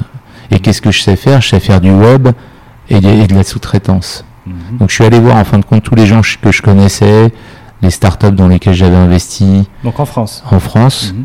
Euh, et, j'ai été les voir en leur disant bah voilà, euh, je redémarre, je remets le couvert. Euh, est-ce que vous n'avez pas quelque chose à me confier? Donc on a fait des trucs sympas. on a travaillé pour une boîte qui s'appelait Menlook et qui on, faisait on détourait les on détourait les photos des sites des sites de e-commerce tu vois, donc c'est des nouveaux métiers euh, qu'on a qu'on a qu'on a appris avec eux. Donc en fin de compte, ils faisaient des, ils faisaient ça en France. Il m'a dit Bon, euh, le, dirigeant de l'époque est, un copain. Il m'a dit, écoute, moi je veux bien t'aider. Voilà ce qu'on fait qui me coûte de l'argent. Si tu sais le faire moins cher, on y va. Hmm. Donc on a appris. On a fait aussi la modération euh, des choses pour Attractive World, des profils. Tu sais, Attractive World, le site des, des célibataires. Donc pareil, le dirigeant étant un copain il m'a dit, euh, moi ça, ça me coûte si tu es capable de le faire. Donc on a fait ces choses-là, si tu veux. On a constitué des équipes qu'on a formées pour faire ça, hmm. pour euh, pouvoir euh, bah, bouffer tous les mois. Quoi. Et puis parallèlement à ça, on s'est dit, bah, on va... Enfin, je me suis dit, parce que je dis on, mais j'étais tout seul à l'époque. je me suis dit, bah, il faut aller voir les annonceurs ici, puis on redémarre. quoi. Et, à l'époque, c'était les, réseaux sociaux. Facebook arrivait, euh, euh, Google était en place, euh, donc il fallait faire des pages Facebook. Ben, on a fait des pages Facebook, puis après on a posté du contenu sur les pages Facebook, puis après on a fait des. Et puis après, il y, a un de mes copains que tu connais peut-être, Alix Tani, qui est un, entrepreneur dans l'âme, un, garçon que j'aime beaucoup qui, qui est venu me voir en, en, me disant on se connaissait bien, on était copains. Il m'a dit moi j'ai envie de faire une web TV je lui ai dit, écoute, Web TV, euh, tout, ce qui, tout ce qui se passe euh, au Maroc, euh, tout ce qui se passe en Europe plutôt fonctionne pas. Donc au Maroc, on va avoir du mal. Je lui dit, en revanche, moi, j'ai un de mes potes qui a fait un super projet en France qui s'appelle eBuzzing, qui s'appelait eBuzzing, qui est devenu Tids. Mhm. Et je lui dit, écoute, voilà, ce qu'il fait, lui, c'est sympa. Il diffuse de la vidéo publicitaire au cœur des, au cœur des sites avec un engagement, puisqu'encore une fois c'était du click to play. Donc je lui ai dit, écoute, si tu veux faire ça, moi ça m'intéresse. Comme lui, il avait les connaissances des agences au Maroc, etc. Mhm. Donc on s'est associé. C'est d'ailleurs Ali qui a trouvé le nom euh, Buzzef que j'ai adoré. Donc euh, parce que c'était Buzz Effect, mais c'était Bzef, tu vois. c'était top. Mais Ali est un grand créa euh, et, et, voilà. Et on a fait ça. On a été voir e-buzzing à l'époque. Et on leur a dit, euh, on aimerait bien faire ça dans la région. Donc on a pris, en fin de compte, à l'époque, les dirigeants de, de TIDS maintenant, de BZEF, de, de, de e-buzzing de l'époque, nous ont dit, Bon, le Maroc c'est trop petit, prenez la région ou rien. Donc on a pris la région, même si on n'était pas, on s'est pas dit tout de suite on va aller sur la région quoi. Hmm. Et après, pour diverses raisons, avec Ali, on s'est séparés, même si on reste super copains. Et, euh, et après, j'ai j'ai récupéré mon ancien DG que j'avais dans ma dans la boîte que j'avais vendue à Finatech, euh, qui était euh, qui travaillait chez Finatech et qui est venu m'aider, euh, qui s'appelle Ali Naguib, et que c'est c'est avec Ali qu'on a qu'on a construit Bzef et qu'on est parti à Dubaï pour euh, faire tout ce que tout ce dont on a parlé tout à l'heure. Donc avec, euh, on a levé de l'argent. Alors levé de l'argent à l'étranger. Avec des, j'ai essayé de lever de l'argent au Maroc Mhm. euh, à l'époque avec les fonds qui existaient. Euh, D'ailleurs avec Alec Tani à l'époque, on est allé nous deux. euh, tu sais, on avait 40 ans. euh, on est allé voir des fonds. on avait, moi j'avais déjà les cheveux blancs. mais on savait ce qu'on voulait faire, tu vois, on était tous les deux entrepreneurs, donc et quand on nous a recalé, on l'a très mal vécu. Tu vois. je dirais, vous aviez tous les deux un track record. Enfin, je, je- Ouais, je- puis tu sais, moi, je, suis euh, bien, foncièrement amoureux du Maroc, Mhm. euh, amoureux des gens. Euh, je suis quelqu'un de très humain, donc j'aime mes collaborateurs. Et Mhm. pour moi, l'entreprise citoyenne, c'était le minimum. Donc je ne voyais pas aller lever de l'argent ailleurs que au Maroc, pour Mhm. partir du Maroc pour aller faire le Middle East. Il n'y en a pas beaucoup qui l'ont fait quand même. Je veux dire, on est, c'est bien de jamais se vanter, mais il faut quand même rappeler les choses. Mhm. Combien d'entreprises en 2012 sont parties du Maroc pour aller se poser à Dubaï et faire du business? Il n'y en a pas, je crois. Il y a HPS qui était là-bas, qui avait un tout petit Ouais. bureau, bon, qui est devenu beaucoup plus gros, et après, il n'y en avait pas. Ouais, enfin, Donc, euh, mais finalement, on n'a pas rendu. Donc, j'avais un peu d'amertume, Mhm. parce que quand j'ai été voir les fonds euh, euh, présents sur la place, tout ça c'était naissant, hein, il n'y avait pas grand-chose à l'époque. Mhm. On nommera pas les fonds, on s'en fout, mais Mhm. euh, et que j'ai été recalé, je l'ai mal vécu. Donc je me suis dit, bon, finalement, moi, j'embauche des Marocains depuis que je suis arrivé en 2002 au Maroc. J'ai développé des choses, j'ai fait des choses, j'ai essayé de faire mon possible pour faire bouger le pays. Mais finalement, t'es pas marocain. Et finalement, quand il y a un truc sur les, les, les jeunes quarantenaires marocains, bah t'es pas dedans parce que t'es pas marocain. Mhm. Et puis finalement, quand on s'agit de t'aider, bah finalement, on te donne pas de fonds. Et puis au final, bah tu te retrouves à faire des choses dont personne parle. Parce que t'es pas euh, natif d'ici. Enfin, c'est comme ça que je l'ai perçu à l'époque. c'était Bezef qui levait de l'argent. C'était pas Jérôme Bien sûr que c'était Bezef. Pas- Oui, mais c'est, mais si tu veux, c'est bien sûr que c'était Bezef. Mais- Et tu verras, je te, je te- enfin, je te raconterai d'autres anecdotes, mais euh, euh, parce qu'on a eu plusieurs fois, euh, le- on a levé de l'argent plusieurs fois, et surtout on a, on a voulu enlever plus après, et on s'est cassé les dents, et on a eu la, bonne, mauvaise bonne idée de penser qu'on pouvait réessayer au Maroc, tu vois. Mhm. Donc, euh, donc voilà, donc euh, euh, 2012, on, on a levé un million d'euros Mhm. auprès de Business Angel, ex- exclusivement, pas de fonds. Euh, beaucoup de copains. Donc là, c'est marocain. On parle bien du Maroc. Non, on parle de, de, de, de Bozef Mena, qui était une structure qui détenait le Maroc. D'accord. Et c'est sur cette structure à l'étranger qu'on a levé de l'argent. Ok. Euh, non pas parce que les gens voulaient pas forcément venir euh, investir au Maroc, mais on avait un projet qui était plus ambitieux, ambitieux que le Maroc, puisqu'on voulait vraiment être un projet euh, régional. D'accord. Donc on a levé là-dessus, et avec cet argent, on a été se développer à Dubaï. Voilà. Ok. Donc là, Parce pour que aller, Dubaï, ça coûte. pour aller trouver des clients. Alors, Ouais, pour pour euh, bah, euh, je te dis le, le marché Mm. à l'époque euh, 2012-2013 de la vidéo publicitaire, Mm. euh, on avait dû faire euh, en 2012 500 000 dirhams de chiffre. Mm. Tu vois, quel était le produit à l'époque? Pour euh, un, player, un Ouais. player. Alors on- l'idée c'est d'aller chercher des blogueurs, euh, euh, tu vois, des, des sites qui Donc, ont du accepteraient, trafic. qui ont du trafic Ouais. bien sûr, Ouais, ouais. Euh, dans ton pays, donc Mhm. au Maroc. Mhm. et qui accepterait de mettre un, un player et tu rémunérerais ces gens-là euh, euh, à chaque fois que quelqu'un regarde la vidéo. Ok, d'accord.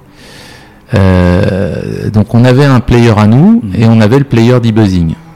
Donc ça c'était c'était nouveau et il fallait pour ça que les marques aient aussi du contenu à diffuser sur ces blogs et tu peux Mhm. pas mettre un spot qui passe à la télé à l'époque Mhm. difficile de le mettre sur un blog. Et puis après, il y avait le problème des stats, il y avait le problème des, des blogueurs. Ouais, c'est quoi ce blogueur, etc. Et puis rapidement, en fin de compte, euh, Tids, euh, enfin eBuzzing qui a, qui a racheté la, la startup Tids en France et qui est devenu eBuzzing and Tids, puis Tids, Mhm. euh, a inventé ce, ce player qui apparaissait entre deux paragraphes, donc ce qu'on appelle euh, l'instream, donc au cœur du contenu, si tu veux. Et, et donc, euh, ça changeait tout, puisque là, pour le coup, il fallait signer non plus avec des blogs, mais avec des, des publishers premium, Mhm. euh, l'économiste, le matin, tous ces gens-là. Et quand tu vas vendre, entre guillemets, euh, des choses sur ces sites-là, bah, c'est beaucoup plus crédible Mhm. que de vendre sur un blog de Perlin Pimpin et qui Mhm. fait du sport, tu vois. Très bien. Donc notre job, si tu veux, a été après d'utiliser la, la techno de Tease à Dubaï Mhm. et puis de commencer à pitcher les agences. Mais encore une fois, les agences euh, à Dubaï euh, sont, des, sont des buildings complets et t'as des, pour chaque marque, tu as 10 chefs de pub, tu vois. Mhm. Donc tu dois pitcher. Euh, moi, je parle anglais comme un français, donc tu vois ce que ça donne. Donc quand tu te retrouves à pitcher des, des, des équipes de 10-12 personnes là-bas, euh, c'est pas forcément simple, même s'il y a toutes les nationalités. Mhm. Donc, euh, tu, donc c'est du, on, on, on a eu, du- on en a chié quoi. Et puis il faut pas oublier qu'on est à 7 heures de vol à l'aller, mais 8h50 au retour. Bon, quand c'est pas 8 heures, Mhm. donc c'est des fois c'est 8 heures, mais des fois c'est plus. Et que euh, entre Ali euh, Naguib, mon, mon DG, euh, qui est mon associé et moi, on, on faisait une semaine chacun. Donc il faisait une semaine, je faisais une semaine.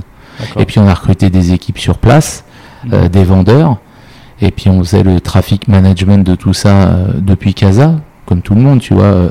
Et puis voilà. Et puis on, puis on s'est développé. Et puis après on a fait l'Arabie Saoudite. Et puis euh, et puis voilà. Donc vous, êtes- vous- entre le moment où vous avez levé cet argent, et vous aviez, euh, tu vois, co- combien de temps devant vous pour euh, Écoute, on, asseoir, avait, on, avait- on- on- tu sais, on, a- on avait, on n'avait pas beaucoup de temps devant nous, mais surtout, on avait beaucoup de, on était très enthousiaste. Et c'est ça qui, qui change tout. En fin de compte, c'est ton mindset et ton mental. Mhm.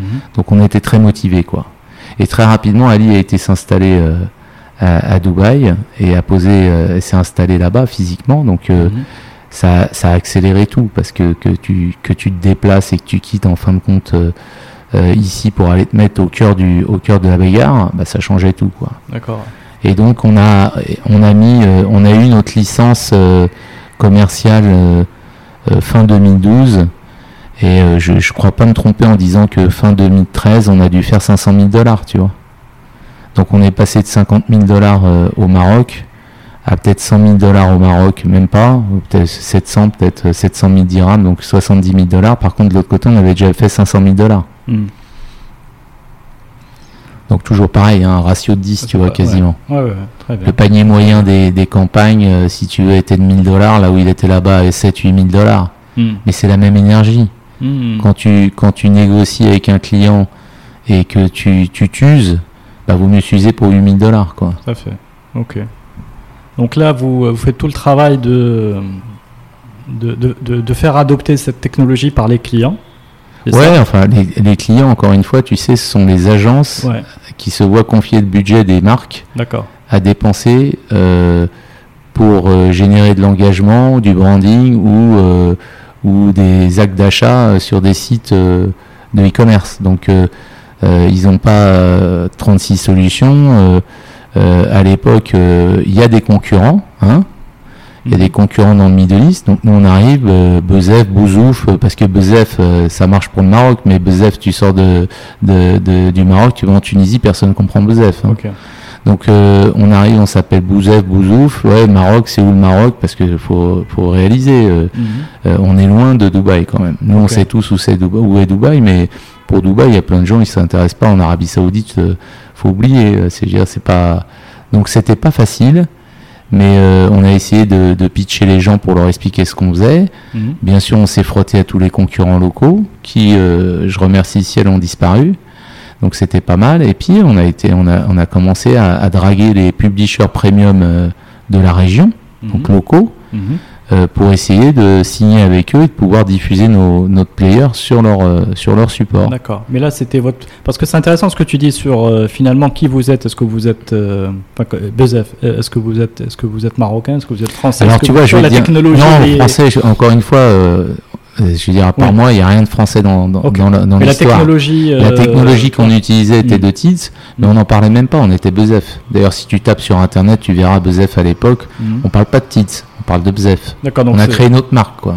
Oui, oui, d'accord. Donc, c'est- donc Et on est marocain parce que finalement, euh, moi j'ai participé à des, à des, avec, euh, je me rappelle plus comment s'appelle l'organisme au Maroc, tu sais, qui t'emmène euh, faire des salons à Maroc l'étranger. Export Maroc Export, Mm. bravo. Mm. Donc moi j'ai fait beaucoup de, de, de, choses avec Maroc Export. Je suis parti avec le village Maroc plusieurs fois euh, en Arabie Saoudite, au Jaitex à, à Dubaï, juste au moins pour me poser là-bas avec euh, avec euh, mon, mes dépliants pour aller vendre ce que je ce que je vendais quoi. Bien. Donc euh, on est marocain, euh, on est fier de l'être Mhm. et, et je vais te dire une chose, c'est que si je fais le, le- si je si je- retrace l'histoire, tous les gens qui m'ont aidé à Dubaï sont des Marocains, tu vois? Ok.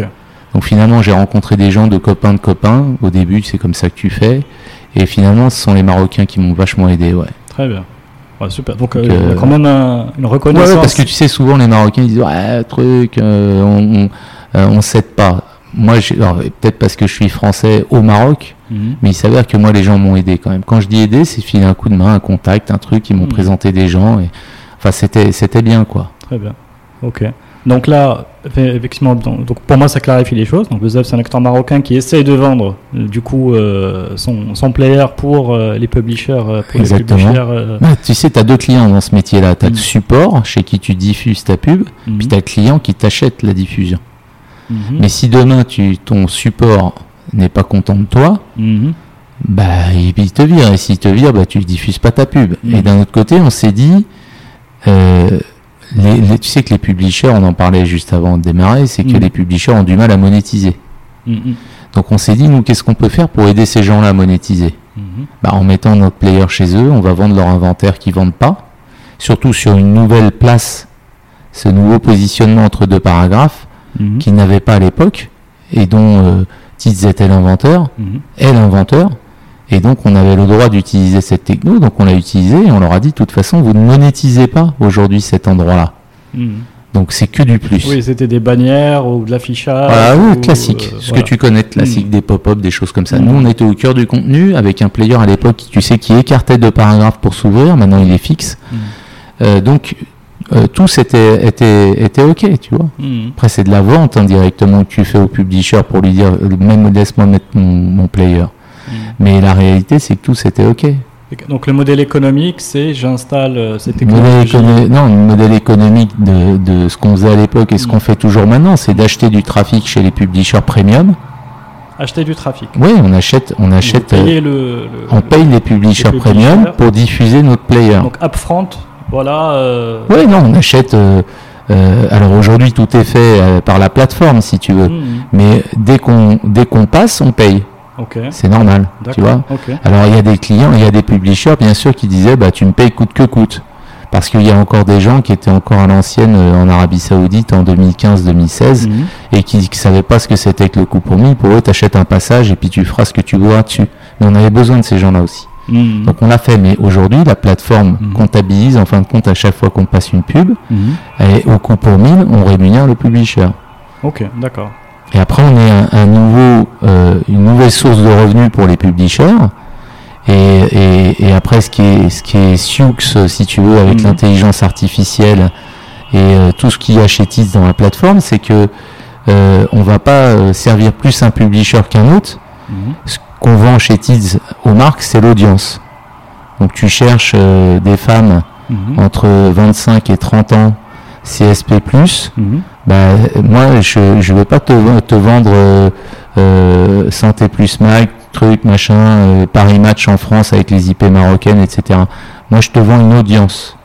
Et à partir de là, bah, tu vas avoir des femmes qui peuvent demain aller sur Botola, par exemple, pour voir les résultats de foot parce que ça les passionne, mais elles, vont, elles verront ta pub pour les femmes. Ok. Tu Alors que toi, homme, tu vas aller sur Botola voir les résultats, bah, tu verras une autre pub. Ok. Comment, C'est l'algorithme. comment ça marche C'est l'algorithme de la plateforme de Tits Mhm. qui va te reconnaître. Il sait que tu es du genre euh, homme ou femme. Exactement. Déjà. Parce qu'il a suivi ton parcours et il a vu ce que tu, ce qu'on t'a servi comme pub et surtout ce que tu as été euh, dire comme contenu. Et à Mhm. partir de là, il va te servir la bonne pub. De la même façon qu'on match aussi le contenu. Donc si tu lis demain un article, et on a, on l'a beaucoup fait dans le Middle East, Mhm. sur Apple, mhm. bah, Apple euh, a, sorti un nouveau produit, blablabla, bah, moi je peux t'envoyer la pub Samsung. Ok. Donc en fin de compte, tu as, tu as la dernière pub Samsung quand tu lis un article Apple. Là, tu as pour les gens ma curiosité. Comment ça marche? Parce que là, il va aller lire dans mes. Je, je vais m'aventurer dans un terrain que je, je, connais très peu, mais il va aller dans les cookies voir. Euh, non, d'abord on est cookieless chez nous. On est les premiers chez Tease à être cookieless, mais on va pas débattre là-dessus parce que ça serait trop long. Mais nous, on analyse le contenu de l'article. Donc on, on, on tag toutes les pages. Alors, prenons les publishers, bah, un exemple concret, l'économiste demain écrit un article mhm. sur euh, euh, la vision 2030 de, de MBS euh, en Arabie Saoudite. Moi, j'ai un, j'ai un, tag mhm. sur l'article mhm. et j'ai des mots-clés dans ma campagne que je fais en Arabie Saoudite pour visiter l'Arabie Saoudite. Tu sais que le gouvernement saoudien met énormément d'argent pour générer, pour faire venir du monde chez eux. Bah, ces mots-clés que je vais rentrer dans ma campagne, mhm. eh ben, je vais rentrer euh, Vision 2030 euh, MBS, des choses comme ça. Mhm. À partir de là, la plateforme, bien sûr, toutes, les langues. Et à partir de là, si tu veux, la plateforme mhm. va pouvoir reconnaître ces mots-là dans l'article et automatiquement dans cet article-là va envoyer la pub. Ok, donc, mais comment essayer de quel genre je suis? Est-ce que je suis intéressé Alors ça, c'est un autre débat. Je te parle ça de l'analyse du contenu. Après, le, ton, ton, adresse Mac, ton adresse Mac de ton mhm. portable ou autre, mhm. on la récupère lorsqu'on t'a déjà diffusé une pub. Mhm. Et à partir de là, on va analyser, pour faire simple, hein, on va analyser ton, ton parcours euh, sur les publishers qu'on a tagués. Donc tu vas aller sur l'économiste, mais quand tu as été sur l'économiste, tu as regardé quelque chose sur la finance. Et puis après, tu es parti euh, euh, sur BFM TV en France mhm. avec ton IP marocaine et tu as regardé la finance encore. on va dire ce gars-là, enfin cette adresse Mac là, c'est sûrement plutôt un mec parce qu'il a regardé aussi le foot, puis il a regardé aussi le golf. Donc potentiellement, voilà, on, sort des critères, un, profiling, un, profiling, de la data, hein, c'est que de la data. Mhm. Et à partir de là, on dit bon ben, cette personne-là, elle est, elle est mise dans une case. Plus de chances d'être un homme de entre de, entre Oui, parce que par rapport à ton parcours, encore une fois, sur des sites, et tu mhm. sais, Tids, euh, c'est colossal le, trafic qu'on a dans le monde entier. Mhm. Donc logiquement, tu dois au moins aller visiter euh, aller 20 sites par jour et on doit au moins taguer une quinzaine des sites, hmm. tu vois. Donc euh, on te trouve et on te retrouve. Et c'est pas toi, c'est là où c'est important. je, je connais pas ton nom, je connais pas ton prénom, c'est l'adresse MAC. Qui peut être utilisé pour un portable. A priori, c'est une personne unique, mais sur un. Ouais, alors après, ça. Aujourd'hui, ouais, enfin tout le monde est sur le portable. Tu vois. 80. Aujourd'hui, euh, même au Maroc, c'est 90% de la diffusion de nos campagnes, c'est sur le portable. Ok. Donc euh, non, c'est très puissant, c'est très puissant. Euh, et, et, si tu veux, l'important dans tout ça aussi, alors pour euh, finir avec le, mm. métier de titre, c'est que lorsque tu es en Arabie Saoudite et que l'Arabie Saoudite parle du projet Neom que tu connais peut-être, tu sais, ces mm. fameux, ce nouveau projet d'île paradisiaque, etc., ils veulent en parler au monde entier. Nous, en, en 4 heures, on est tout à fait capable de mettre euh, la pub de Neom sur euh, euh, le New York Times pour la population de New York uniquement avec des IP américaines. Ça, c'est deux minutes. je, veux dire, puisque tous les, toutes mm. les offices de TITS dans le monde mm. ont signé avec les publishers premium. Donc on a tous les publishers premium du monde mm. qui sont enregistrés chez nous. Donc on est tout à fait capable de diffuser le contenu soit en IP local, soit en IP du pays en question, mm. et même en IP d'un autre pays. Donc ça donne quoi? Ça donne demain, tu veux faire une campagne pour les MRE par exemple, je suis capable de diffuser de la pub sur mon réseau de publishers premium marocain avec des IP françaises. Et on considère que si demain quelqu'un vient de France sur Botola mm. euh, pour voir les résultats de foot euh, en arabe, bah, c'est qu'il est, il est, il est pas suédois. Mm. logiquement, il est marocain. Mm. C'est parce que ça l'intéresse. Et donc, à ce moment-là, si je lui envoie une pub d'un, je sais pas moi, de, de comment rentrer au Maroc cet été à moindre coût, bah, ça va l'intéresser. Tu vois, il y a plein de choses comme ça qu'on fait aussi euh, en plus de, en plus du targeting euh, euh, avec les, avec les profils. Ok, bah, très intéressant. Mais c'est plus qu'intéressant, c'est-à-dire qu'aujourd'hui ça même. fonctionne, on Ouais. a 95% de nos clients qui reviennent, hmm. et ce qui est très intéressant au Maroc, c'est qu'encore une fois, de la même façon qu'on peut faire rayonner les annonceurs euh, à l'étranger, Mhm. au Maroc, euh, Tids euh, a, a ouvert sa plateforme en ce qu'on appelle en self-serve, donc tu peux, comme tu peux aller acheter tes campagnes d'achat euh, sur Facebook, Hmm. bah, tu vas sur Tids Ad Manager, Mhm. donc maintenant, on est ouvert à toutes les agences et à certaines marques en direct, de façon à ce qu'ils puissent acheter du trafic où ils veulent. Donc, ils peuvent acheter demain matin euh, des journaux français, ils peuvent acheter euh, de placer leur pub sur BFM TV euh, avec une IP marocaine directement de chez eux en ouvrant la plateforme. Ils sont facturés en fin de mois, ils sont facturés surtout en dirham. Et comme tu le sais, ni Facebook ni, ni Google sont capables de facturer en monnaie locale. Ouais. Et c'est tout l'intérêt de TITS d'avoir eu une agence, une, une, une office ici, c'est que nous, on est en dirham et on facture euh, les agences et les marques en Mhm. dirham, donc il n'y a pas d'histoire de retenue à la source. C'est nous-mêmes qui gérons Mhm. tout ça par, en- par la suite, mais c'est beaucoup plus simple et ça évite aussi la spéculation Mhm. sur le sur l'achat, si tu veux, de trafic, comme il peut y avoir sur les réseaux sociaux. Hmm. C'est très intéressant parce qu'effectivement ça, ça permet de la création de valeur et ça permet aussi bah, de finalement que entre guillemets le budget euh, utilisé euh, profite, euh, Ouais, profite au, uniquement au pays quoi. Oui, alors voilà, et, et finalement, qu'est-ce que c'est qu'est-ce que c'est notre promesse et, et- et- et notre promesse client, c'est de livrer du local, mais notre Mhm. promesse aussi avec les publishers locaux, et ça, je pense que tu peux tous, enfin ceux qui sont chez nous, les, les interroger, je pense qu'ils sont satisfaits, puisque on essaye, autant que faire se peut, de les payer à 60 jours, donc on n'est souvent pas encore payé, mais on les paye, Mhm. et, euh, et globalement, on les a toujours payés. Alors c'est vrai qu'en 2020, on a été comme tout le monde, on a tous toussé Hmm. et on a eu du mal et on avait moins de trafic et moins de campagne. Comment ça se fait Et en bah, contexte bah, Covid bah, tu as bien euh, vu ce qui s'est passé euh, pendant le Covid, c'est que tout le monde a mis le pied sur ABS. On arrête tout le- toutes les campagnes se sont arrêtées. Bon, Mm. ce qui est aussi logique. Après, on a eu un redémarrage, mais qui est timide. Et aujourd'hui, c'est toujours timide. Euh, on est loin de ce qu'on ce qu'on aurait pu faire. Donc euh, Ah, là où dans le Middle East ça a repris et dans le monde entier, je veux dire, euh, euh, titre c'est 35% de croissance Mm. dans le monde. Donc je veux Mm. dire, ça bouge. Nous, c'est le Maroc, c'est encore très timide. Mais ça va revenir. Ça va revenir. D'accord. Il Ah, faut que- les annonceurs prennent conscience et confiance de ça. Et après, tu sais, il y a aussi, euh, tu sais, tout ce qui se passe chez nous. Il y a eu l'histoire des boycotts. Donc, Mm. est-ce que les gens vont, est-ce que les marques finalement veulent communiquer ou non? Parce que si elles communiquent, c'est pas que nous qui avons souffert, c'est tout le monde a souffert. Même les réseaux sociaux, sauf qu'ils le sentent pas passer parce que c'est pas des gros chiffres pour eux. Hmm. Mais même les réseaux sociaux ont eu beaucoup moins d'achats de trafic et moins de campagnes qu'ils ont eu auparavant. D'accord, donc c'est tout le secteur de communication sur le Bah oui, digital je pense qui, que tout le monde, Bon, digital est même normal. Hein. Non mais la Je- télé, enfin je prends je la télé. Même la télé a dû souffrir un peu, je pense. Faudrait demander euh, à Imperium les chiffres euh, exacts. euh, Je crois qu'il les a sortis de toute façon, mais je veux dire, on a passé une, une sale année. Ok. Hmm. Et malheureusement, c'est pas terminé. Ok. Non mais on peut on peut qu'espérer que ça ça aille. Ouais, ça va, Ça ça va redémarrer. En tout cas, ce qui est important, c'est qu'aujourd'hui, l'annonceur, ce qui est le plus important à- Mhm. à, savoir, c'est que la marque ne veut plus dépenser de l'argent Hmm. sans connaître son retour sur investissement. Je mets 10 balles dans le, dans le cochon, mais combien ça me rapporte? C'est normal. alors toi il y a 10 ans quand tu euh, parce que là je retrouve ton discours commercial. Il y a 10 ans quand tu vendais euh, la même chose à peu près euh, à l'annonceur, tu lui disais voilà, il y a un retour sur investissement. Aujourd'hui, tu es plus en confiance. Mais le problème, c'est qu'à l'époque, tu devais t'asseoir avec l'annonceur pour lui dire, je te donne un exemple, une Mhm. école, on achetait des mots-clés pour lui. Mhm. D'abord, on prenait un pourcentage de ce qu'il dépensait, Mhm. qui maintenant pourrait être de 3-4%. À l'époque, c'était 30%, Mhm. parce qu'on travaillait. Et on travaille toujours aujourd'hui, mais c'est moins reconnu. Ouais.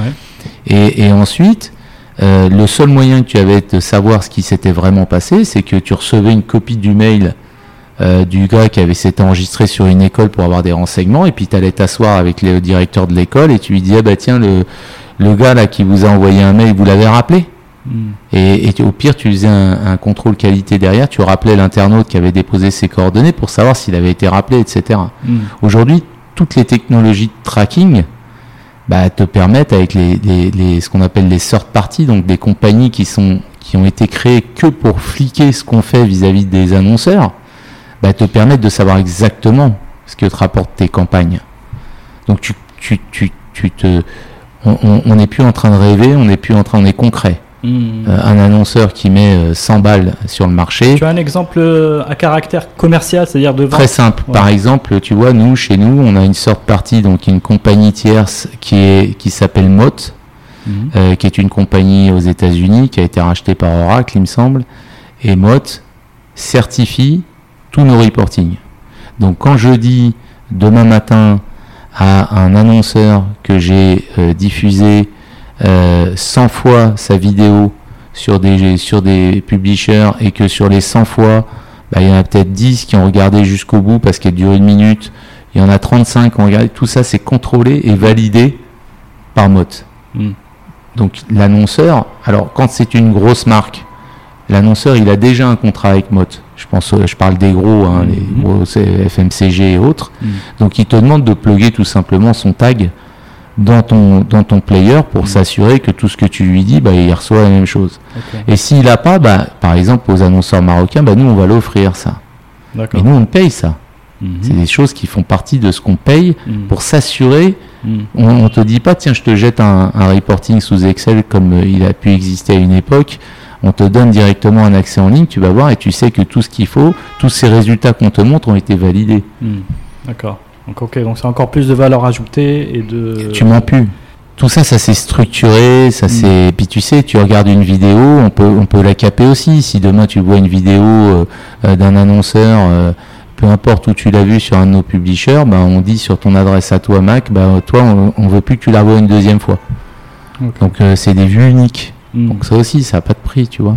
Ok, bah écoute, ça, je suis très sensible à ce que tu dis. Ça veut que ça tire le marché vers le haut, ça lui propose une, vraiment une vraie valeur. Euh, et pour toucher son audience vraiment euh, à l'international, c'est-à-dire qu'après, c'est juste une, question on peut, travailler, on peut travailler avec les gens qui mettent 15 000 dirhams sur la, sur la table, même si ça donnera pas grand-chose parce que le reach va être euh, ridicule.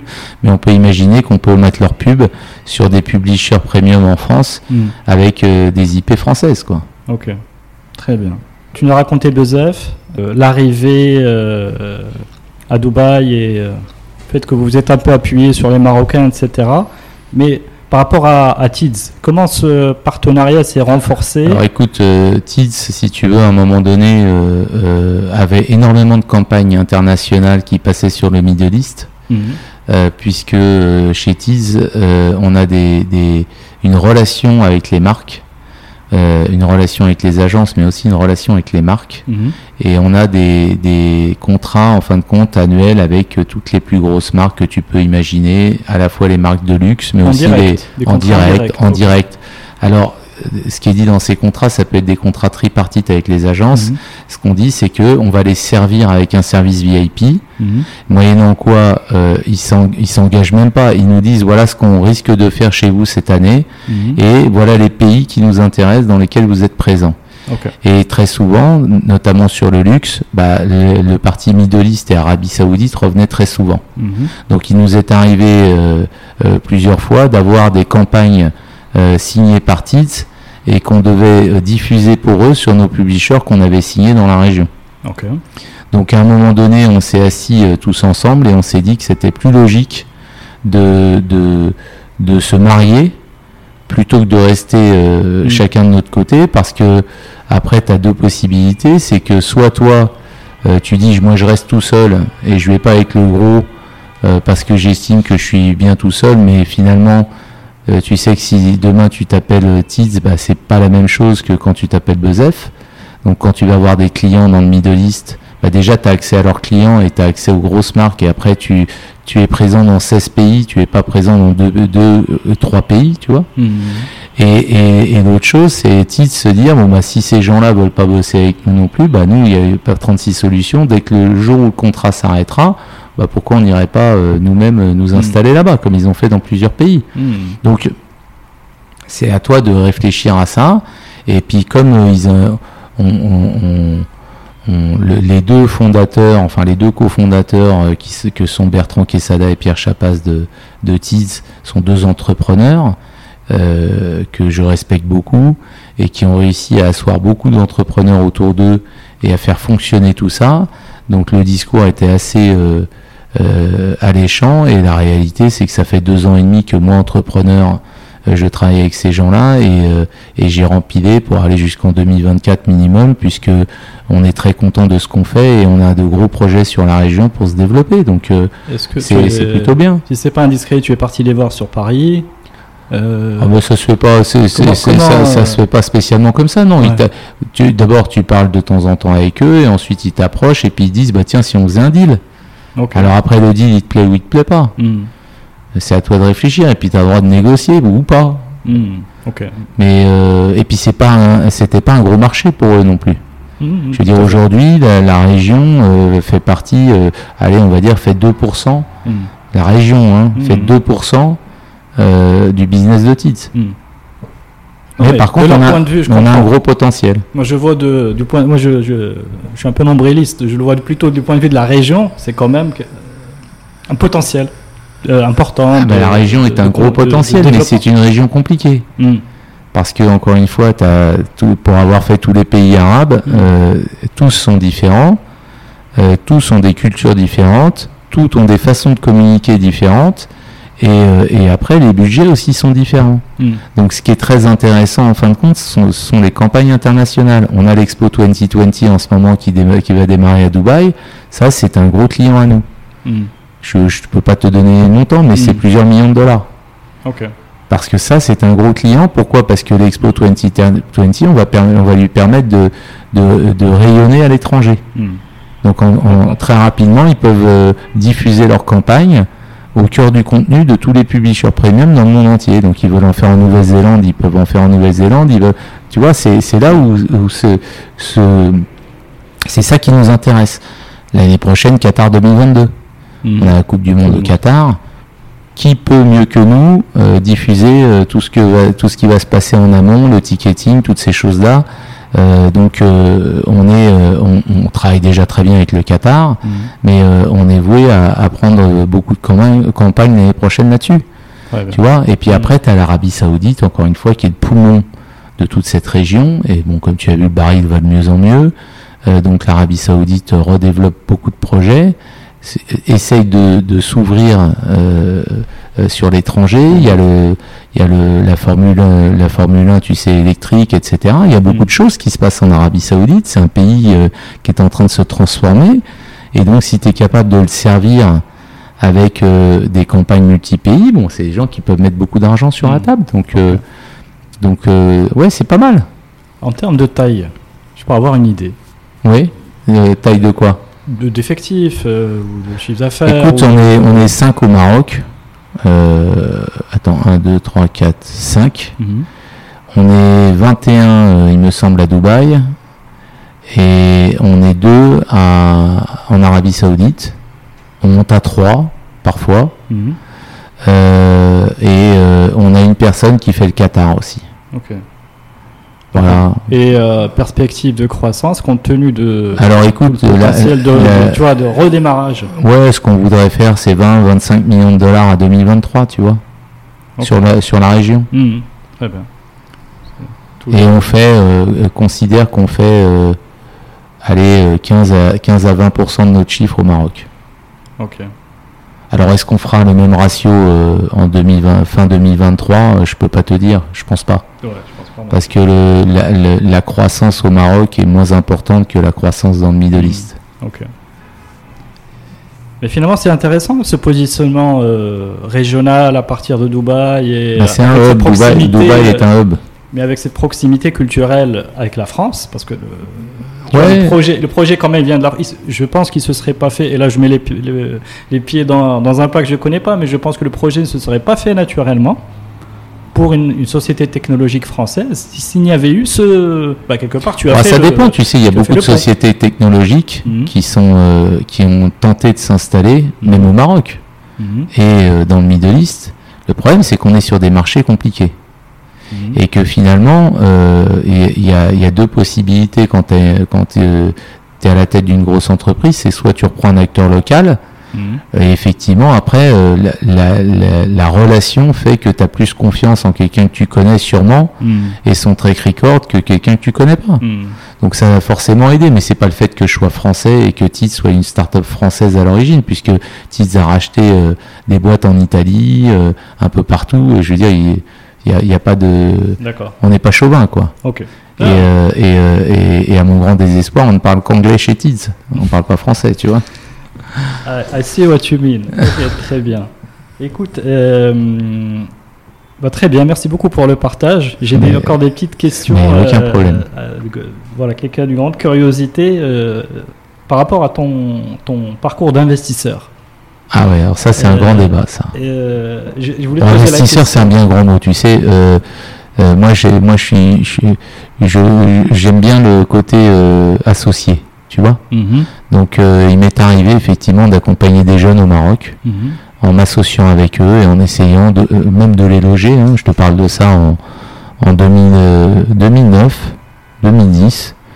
Euh, j'avais monté l'équivalent d'un incubateur dans mes locaux. mhm. Et donc j'avais 3-4 jeunes entrepreneurs avec leurs équipes qui étaient dans les, dans les locaux, dont un avec qui j'ai une belle aventure, euh, euh, c'est Mohamed Yacoubik avec Alam Jadid. Je sais pas si ça te dit quelque chose. Il avait monté un réseau social euh, pour les pays arabes avec de grosses ambitions. C'est un, vrai entrepreneur, Simo, et, et il avait réussi à lever de l'argent auprès d'investisseurs dans le Middle East Mhm. euh, puisqu'à l'époque il a dû lever, lever 400 450 000 dollars et il était installé dans mes bureaux. Ok, Donc euh, ouais, étudiant, hein, il était, il, avait fait ses études à Warwick, il est rentré au Maroc, il a développé son projet. Bon, ça n'a pas abouti, mais euh, il y avait plein d'ambitions et euh, et c'était c'était chouette. Mhm. Et ça c'était à l'époque euh, écoute, 2010 2011 hein, donc Mhm. euh, il y a il y a 10 11 ans, il y avait rien à l'époque, il n'y avait pas d'incubateur, il y avait Mhm. rien de tout ça.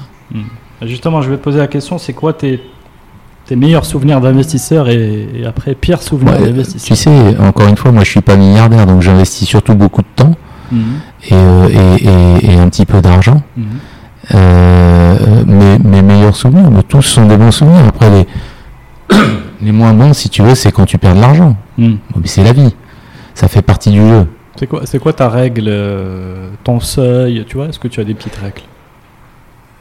Euh, écoute, moi, non, j'ai- mais- moi, je, je- mon gros défaut, c'est l'affectif. Je travaille beaucoup sur l'affectif. Donc, en Mhm. fin de compte, quand j'aime un entrepreneur, c'est plus important presque que, le projet. Donc, Mhm. si je pense qu'un entrepreneur est capable d'aller au bout d'un projet, ben, il pourra faire quelque chose. et sur l'homme ou la femme Ouais, Mhm. ouais, l'homme ou la femme, bien sûr. Et il pourra pivoter son business model, tu vois. Après, euh, je- honnêtement, j'investis quasiment plus euh, du tout euh, euh, dans les startups marocaines. Euh, j'en vois, tu vois, mais euh, je, j'en, j'en, je fais plus beaucoup. Ok. Maintenant, j'ai, t'as vu qu'il y a plein de, il y a plein. Bon, j'ai, monté un club de business angel avec des copains, Mhm. euh, donc on a, on est de plus en plus, et puis il y a de plus en plus de business angel. Il y a Mehdi Alaoui qui a fait une super émission euh, que tu as vu. fait, ouais. qui veut être mon associé, enfin le- l'équivalent, je sais plus Mhm. comment il s'appelle. Donc c'est bien. Le- C'est ce que je disais au début, c'est-à-dire que ça bouge.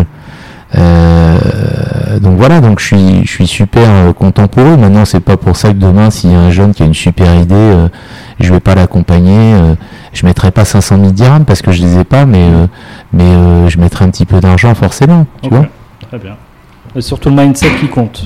Le, le mindset, euh, le mindset, euh, mon mindset de quoi Entrepreneur, business oui, angel. euh, oui, oui, c'est le de- Ouais. de- de- d'encourager, c'est ça. Ouais, exactement. Pousser, C'est- C'est d'encourager, c'est notre de- devoir, de- tu vois. De, de, de Euh, simplement. Ouais, et puis il faut encourager tous les gens. Ça. Tu sais, c'est comme un entrepreneur qui finalement, même si t'aimes pas le bonhomme, Mm. mais finalement il crée de l'emploi et, et il paye ses charges et il paye ses salariés, tu le respectes. Donc euh, moi je, je suis là pour encourager, ouais j'essaye en tout cas. Très bien.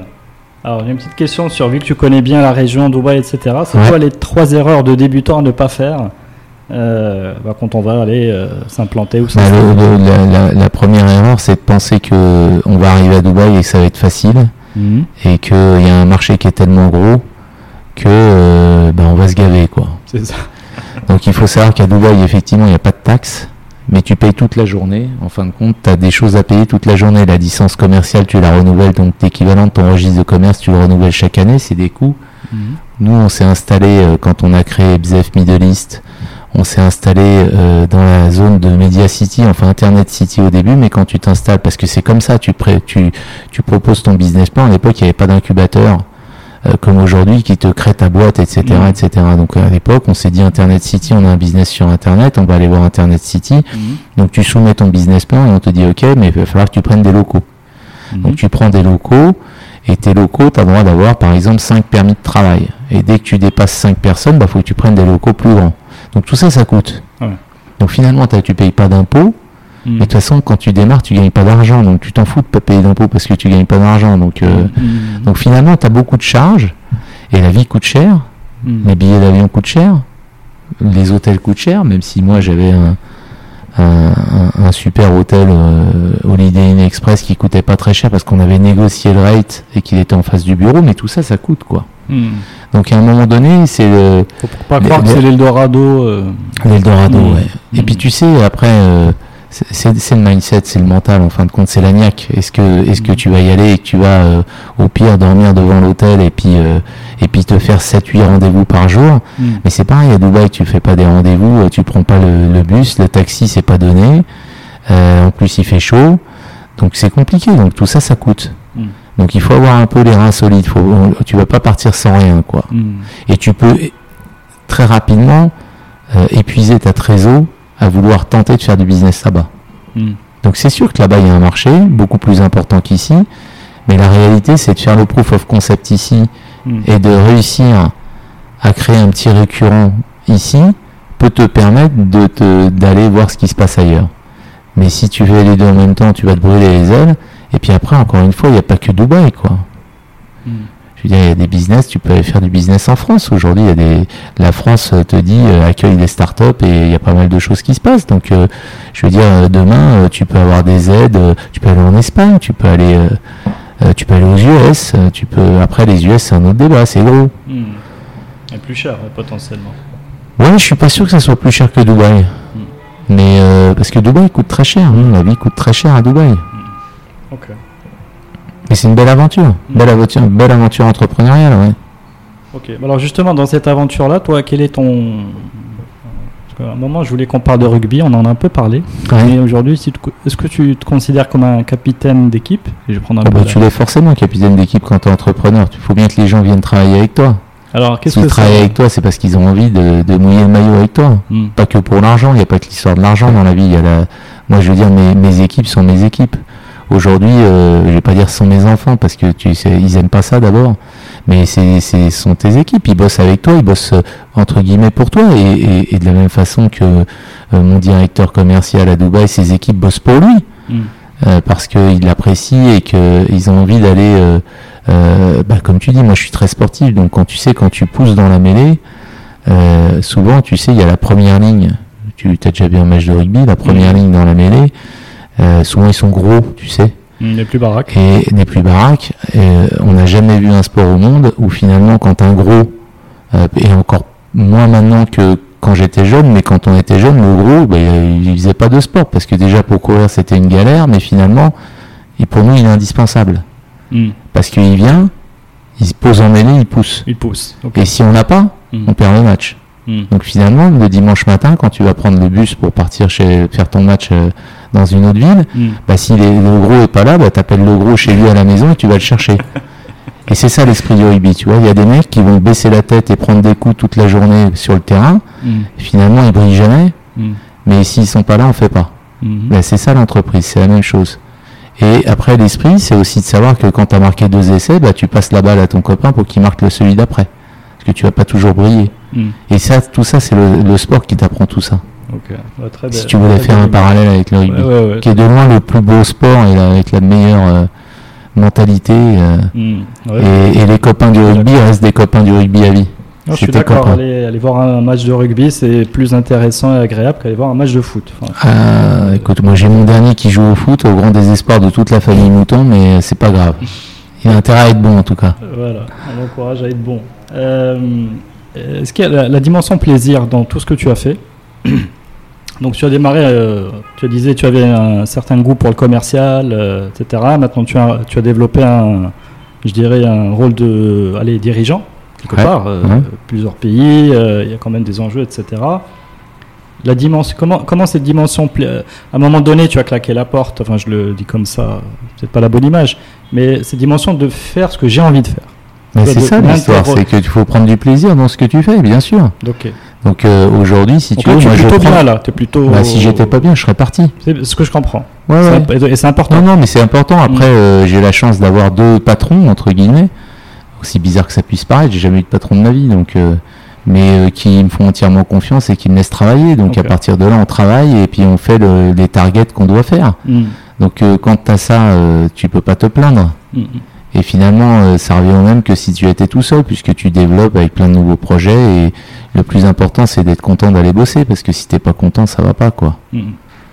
Donc moi, j'ai toujours été content tout au long de ma vie d'aller bosser. Bon, et j'ai, comme tout le monde, euh, des moments difficiles où tu dors mal, tu as des problèmes de trésor. Euh, bon, tous les entrepreneurs le savent.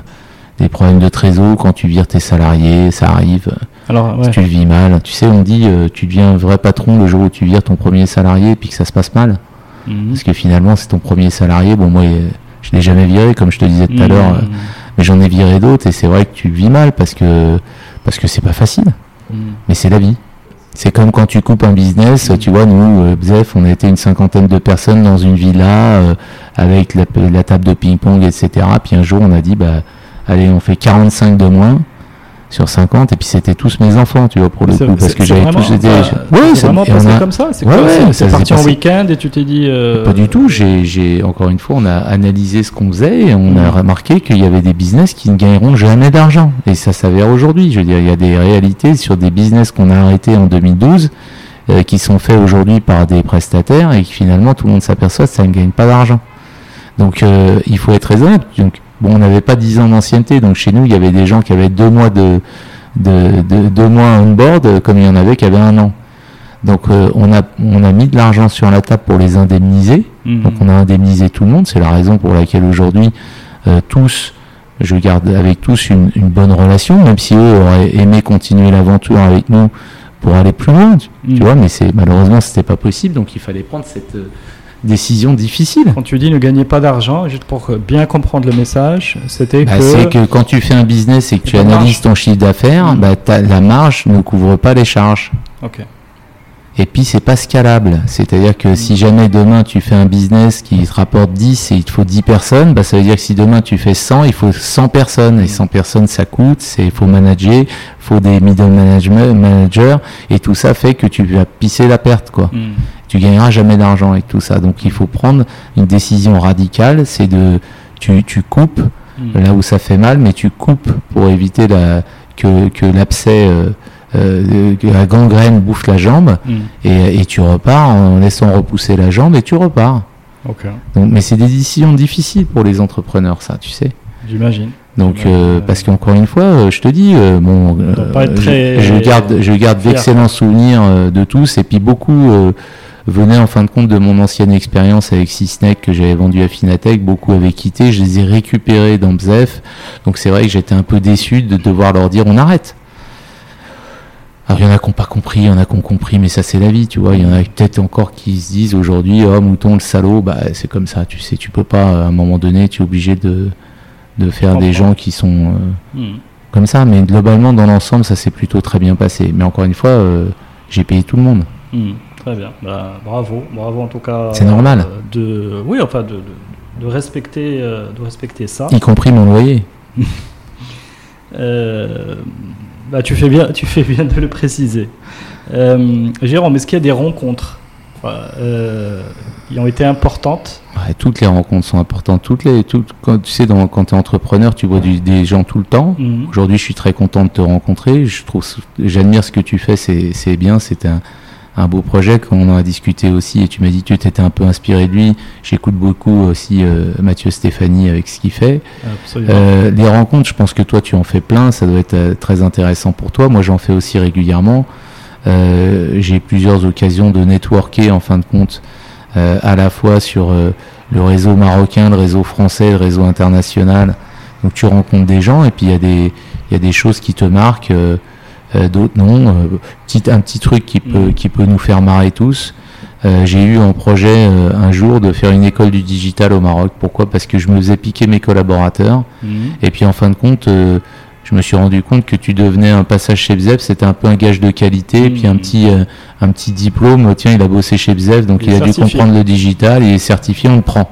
et puis pique tes collaborateurs. Donc un jour, je me suis dit, putain, c'est pas possible. Avec un copain, on s'est dit, bah tiens, on va faire une école du digital. Euh, non, une, école du digital. Mmh. Donc je suis allé voir les, j'ai pris mes, mes affaires et je suis allé voir les plus grosses écoles du digital en, France. Mmh. Et on a même réussi à faire euh, ramener euh, un, le plus gros groupe scolaire européen, 40 000 étudiants en Europe, qui étaient prêts à venir s'installer ici avec nous. Après, on a rencontré le ministre qui nous a expliqué que il fallait, le ministre de l'Éducation de l'époque, qui m'a expliqué qu'il fallait, euh, si tu veux, euh, un, un, un, immeuble. Et donc, si tu n'avais pas d'immeuble, tu pouvais pas. Puis après, le business model fait que tu vas pas gagner d'argent. Et, et, même si tu adores ce que tu fais, tu le fais pas pour la gloire. Donc, on l'a pas fait. Mais tout ça pour te raconter l'anecdote, c'est que je me suis dit, il faut un parrain pour cette école. Mhm. Qui je pourrais mettre, qui je pourrais mettre. Et puis j'avais un copain, j'ai un copain en France qui bossait à la, fondation de Free. Mhm. Et je lui ai dit, putain, tu pourrais pas me trouver l'adresse mail de, Xavier Niel. Mhm. Et donc euh, j'envoie un mail à Xavier Niel. Euh, alors il me dit soit court parce que sinon il lit pas, donc j'ai fait 10 euh, lignes pour lui demander d'être le parrain de l'école. C'était en quelle année ça? C'est pas vieux, hein, c'est, écoute, je, je, pense 6 ans, 7 ans. Mhm. Et ce qui est très drôle, c'est qu'il m'a répondu en deux jours. Mhm. En me disant non, Jérôme, bravo pour ce que tu fais, mais comme tu peux t'imaginer, je suis très occupé. Mais bravo et, je te remercie d'avoir pensé à moi. Et la petite anecdote, c'est qu'il y a des milliards de mecs à Casa qui t'envoient des mails, ils te répondent jamais. Donc ce que, ce que je trouve sympa, c'est qu'un mec comme Xavier Niel, au final, il, répond un mouton, il, répond un mouton, un blaireau au fin fond du Maroc. Alors que quand tu es euh, ici, que les gens savent en plus qui tu es et que t'envoies un mail, bah, les gens ne répondent pas. Écoute, euh, donc, je, tu vois les petites anecdotes comme ça, j'en ai quelques-unes sympas. je comprends ce que tu dis, mais on va le tourner de manière positive pour dire que euh, il faut, il faut apprendre à vivre avec. avec je crois, tu sais, il faut surtout essayer, il faut que les gens comprennent que. Cité marocaine. Ouais, ouais, mais il faut aussi que les gens comprennent au Maroc. Moi, je fais l'effort de répondre à tout le monde sur LinkedIn. Tu vois, j'ai plein de jeunes qui me demandent Ah, j'aimerais bien te voir et tout. Et je les vois. Et, euh, et, on n'a pas parlé encore de la French Tech, mais dans le cadre mm. de la French Tech, euh, euh, j'ai un board de copains parce que ce sont que des copains qui sont avec moi au board et qui mouillent encore une fois le maillot bénévolement pour faire des choses super. Et, et, et on est en train de mettre en place justement un, parce que tu sais, tu rencontres un jeune et puis tu dis, bah, c'est pas moi que tu aurais dû rencontrer, euh, c'est mon copain Reda que tu mmh. connais. Parce que Reda, pour le coup, il aurait pourrait t'aider sur telle et telle chose. Et ben, on a décidé de faire un truc par mois, une petite réunion par mois, un genre de pitch, mmh. mais qui serait pas un pitch parce que nous on n'investit pas avec la French Tech, mais mmh. qui permettrait peut-être d'aider les entrepreneurs. en réseau. Euh, voilà, exactement. De mettre tous les gens du bord autour de la table, les gens viennent, présentent leur projet, ils ont rien à gagner, rien à perdre, mais si on peut les aider, on va les aider. Et c'est cet esprit-là qu'il faut avoir, tu vois. Très bien. Donc, justement, euh, là, tu me tends la perche. J'ai la question qui est arrivée. Euh, comment. Euh, comment on, on, est tombé dans la French Tech Comment comment t'es tombé dans la dans la French Tech, ouais. Pour être tout à fait transparent, écoute la French Tech. Moi, je suis conseiller du commerce extérieur de la France, donc je suis CCEF. Mhm. Donc tu sais, c'est un réseau en fin de compte qui est de, de de Français, on est 4500 dans le monde et très mhm. souvent on est dans le pays depuis longtemps et on a une connaissance du marché qui fait que on est un peu assis à, côté de l'ambassade pour euh, euh, euh, aider la France dans ses relations avec le pays local. Mhm. Et donc dans ce cadre-là, j'ai une personne qui était à l'époque au service économique de l'ambassade de Rabat qui m'a dit il y a un appel d'offres sur un French Tech et qui mieux que toi pourrait faire ça. Voilà en gros comment ça s'est passé. Alors c'était pas un appel d'offres, c'était un appel à manifestation d'intérêt pour mhm. l'idée ce label euh, dans des pays et pour euh, devenir une communauté French Tech. Euh. Donc j'ai répondu à l'appel d'offres, j'ai appelé deux copains à l'époque, Julien Guillard et, et non trois copains, Mourad Majoubi, Julien Guillard et Otsman Didesh que tu connais aussi. Et, et, je leur ai dit, les gars, est-ce que ça vous intéresse? Je vous mets dedans ou pas? Ils m'ont dit, ouais, ouais, ça nous intéresse, on y va. Et donc on a déposé et on a remporté le, euh, l'histoire. Et comme on est euh, passionné et qu'on on a remis des gens autour de ce projet et que tout le monde euh, qu'on a choisi, finalement, on est tous des copains. Mhm. Et que surtout, on n'a pas d'ego. Et, et, on essaye de. enfin, moi, j'essaye de confier à chacun des membres du board un sujet particulier et un projet. Ok. Ce qui permet de de, de, pour eux de s'exprimer, de faire des trucs vachement sympas. Mhm. Et du coup, finalement, la seule promesse, entre guillemets, que j'ai avec eux, c'est de leur dire, les gars, vous mouillez le maillot, etc. Mais promis, dès qu'on peut mettre en avant votre entreprise ou que on peut vous aider à faire un peu de, un peu de business, bah, on n'hésite pas, quoi. Bon, le résultat des courses, c'est que ça coûte plutôt que ça rapporte, mais c'est pas grave parce qu'on aime ça.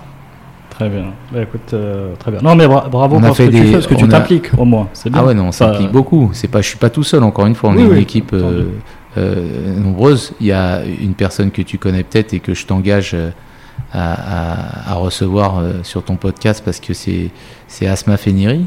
Ah oui, oui, bien sûr. tu la connais, Je la Asma connais, je la Ouais. connais, ouais. Bon, Asma est une jeune fille brillante que je connais depuis des années et à qui j'avais demandé justement de nous rejoindre sur la French Tech et, et qui a déroulé le projet Acton Futur dont tu as peut-être entendu parler. Qui- on a fait un, un hackathon géant au sein de toutes les écoles du Maroc, Mhm. à la fois les missions mais aussi les écoles marocaines. euh, et, et on a eu euh, euh, plus- de 50 équipes qui ont participé. En gros, on disait aux jeunes de la quatrième à la terminale, Mhm. en gros, ils ont vécu une année assez difficile pendant le Covid. Mhm. Euh, donc on leur a dit, si demain tu devais changer quelque chose euh, suite à l'année que tu as passée, qu'est-ce que tu changerais dans l'éducation et la santé? Et il fallait qu'ils réfléchissent à un projet, une appli, euh, projet d'entreprise. Ce qu'on voulait, ce qu'on voulait, c'était surtout euh, euh, motiver leur, euh, enfin, tu vois, titiller leur esprit entrepreneurial de façon à ce qu'ils aient envie d'entreprendre plus tard Mhm. et de- d'essayer de les coacher là-dedans. On a eu une cinquantaine d'équipes dans plusieurs écoles, à la fois marocaines et, et, et- et françaises et autres.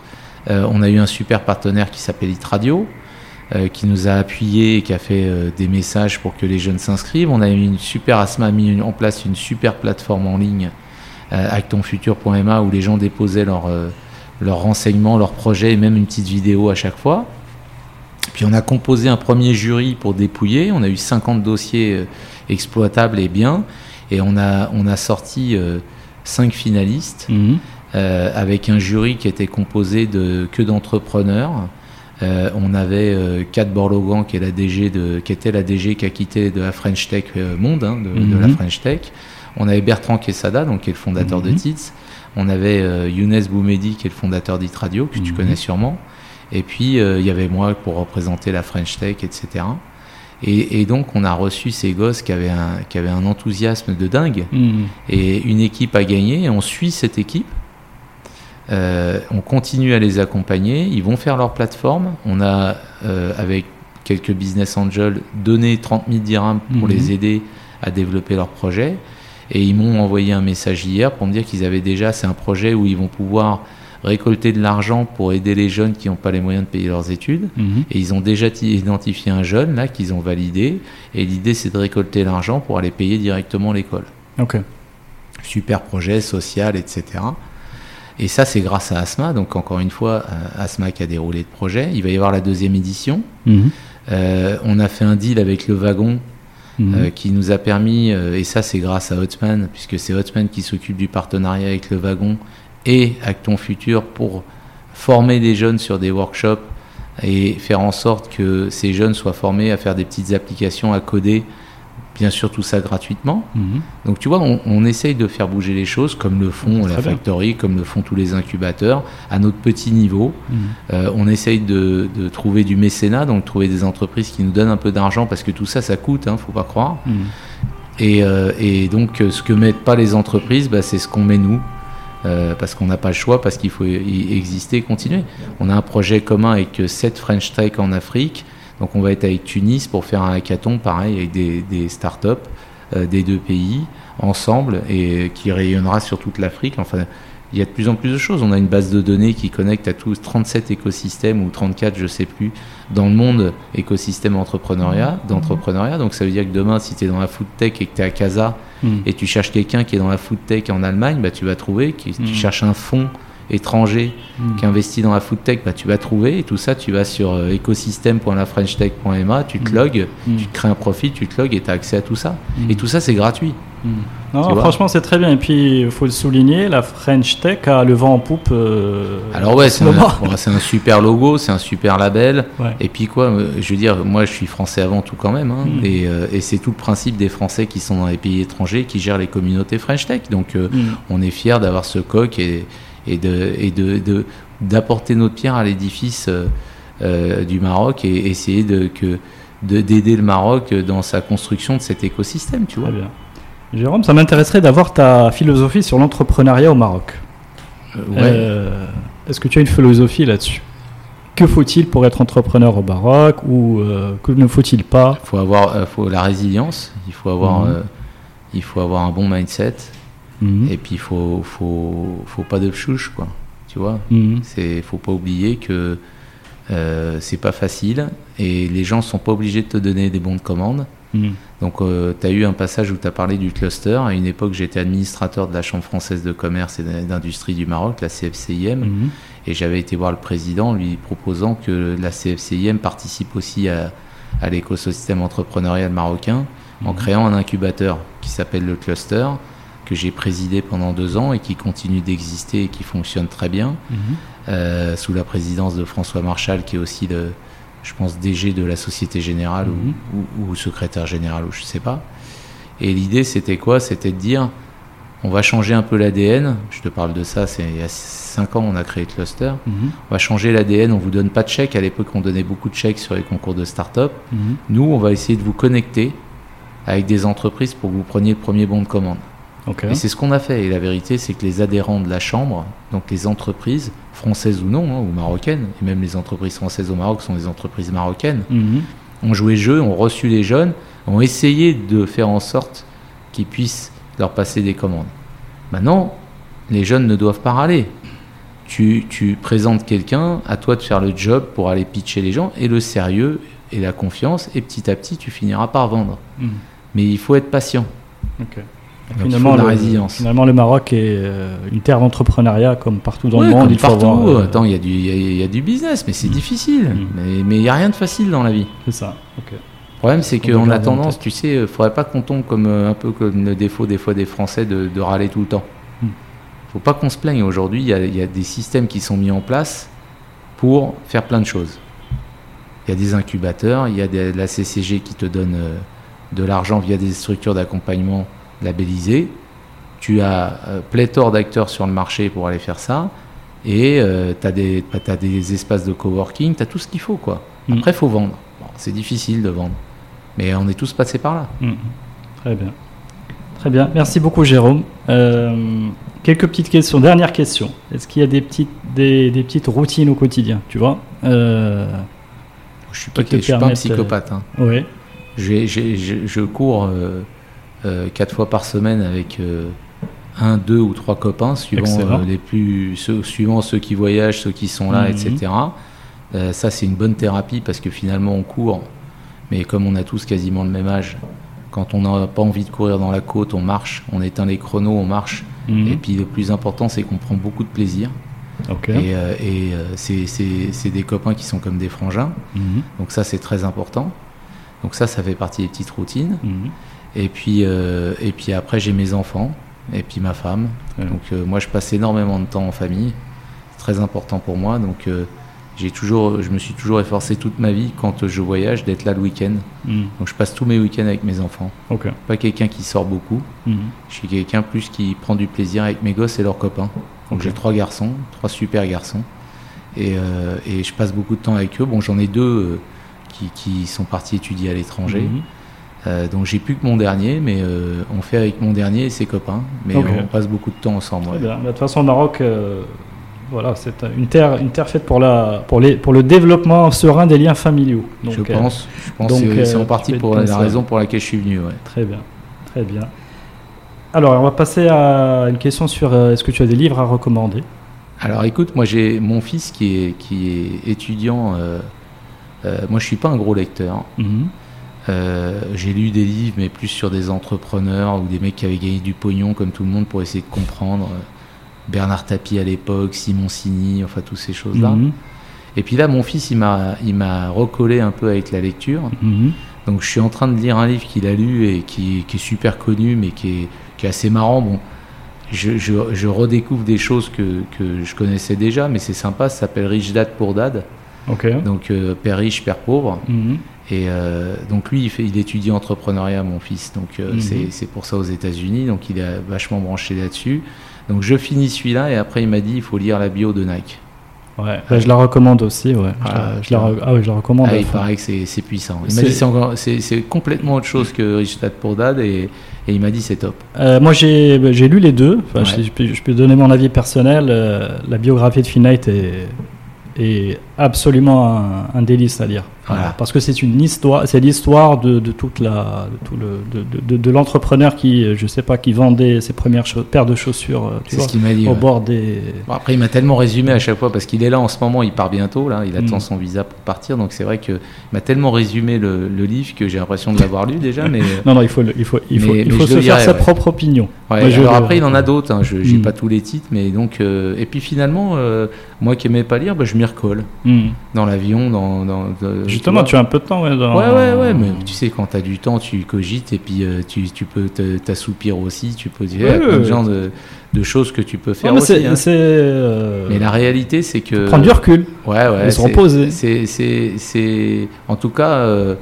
c'est sympa d'avoir un fiston qui t'envoie des, des trucs. Bah, c'est lui qui m'a fait écouter Mathieu Stéphanie, tu vois, par exemple. Ok, Je connaissais pas et après je me suis collé toutes les, tous les épisodes. très bien. Ok. Donc, euh, assez Alors- intéressant. Ouais, tout à fait. Mais justement, est-ce que tu t'es, est-ce que tu es encore connecté à tout ce qui est évolution de la technologie Ouais, chez Tids, Euh, on l'est parce que tu sais qu'il y, a, ouais. il y a une recherche et développement colossal. On a 120 personnes ou 150 ingénieurs à Montpellier.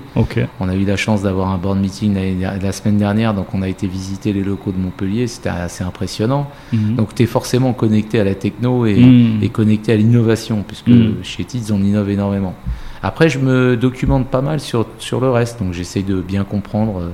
Enfin, j'essaye d'être toujours à la page sur la data, les choses Mais comme justement, moi qui ai envie un peu d'en savoir plus, où est-ce que tu. Je fouille. m'orienterais? Je fouille, il y a des tutos, il y a des trucs, euh, j'écoute des mecs, euh, qui, des podcasts aussi, beaucoup de podcasts, Mhm. euh, pour essayer de comprendre sur la data par exemple. J'ai Mhm. essayé de, de suivre des, des gens qui parlaient de ça, euh, euh, donc des, des, des vidéos, beaucoup je prends sur YouTube. Ok. Et ce que je fais moi, c'est que, bon après moi je suis particulier, je suis pas studio, je suis pas un mec académique, donc moi j'aime quand la personne m'intéresse et que je comprends. Mhm. Bon après, euh, comme je suis un peu dans le milieu, normalement je comprends, euh, j'ai un terrain sensible Mhm. mais tu dois essayer de trouver des trucs qui vraiment te plaisent et, et sur lesquels euh, tu. Moi, j'ai une mémoire, si tu veux, je me rappelle plus facilement de ce que j'ai vu Mhm. euh, que de ou, ou de ce que j'ai lu quand je suis bien concentré. Mais ce- quand je vois et que je m'intéresse et que je suis dedans, bah c'est bon quoi. Ok.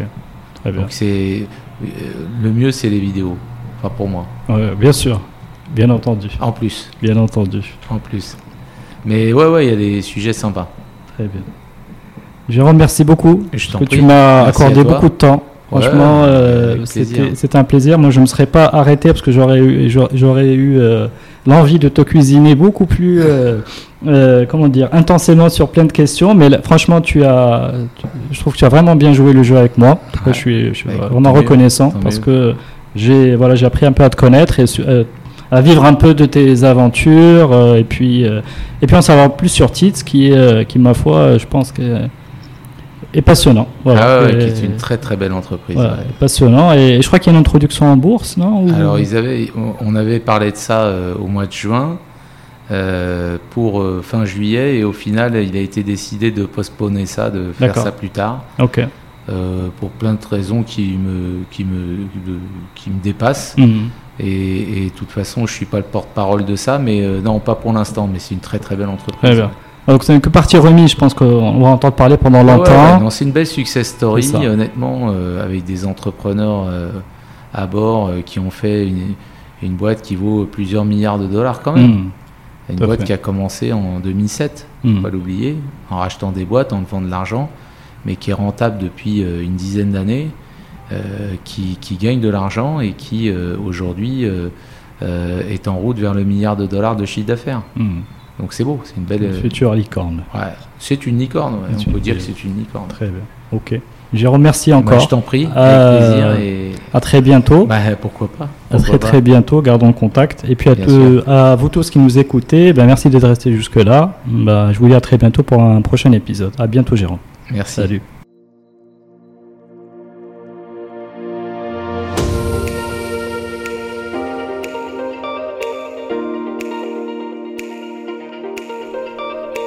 Merci d'avoir suivi cet épisode de Génération Kairos.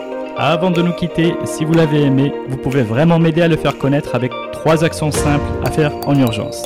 D'abord, le liker, le partager et laisser un message sur les pages Facebook et LinkedIn. Ensuite, abonnez-vous sur votre plateforme préférée de podcast, que ce soit Apple, Google, Spotify ou Deezer. Si vous êtes sur Apple Podcast, allez-y et notez le podcast, si possible, 5 petites étoiles et laissez un gentil commentaire. Continuez à en parler aussi autour de vous, cela m'aidera énormément.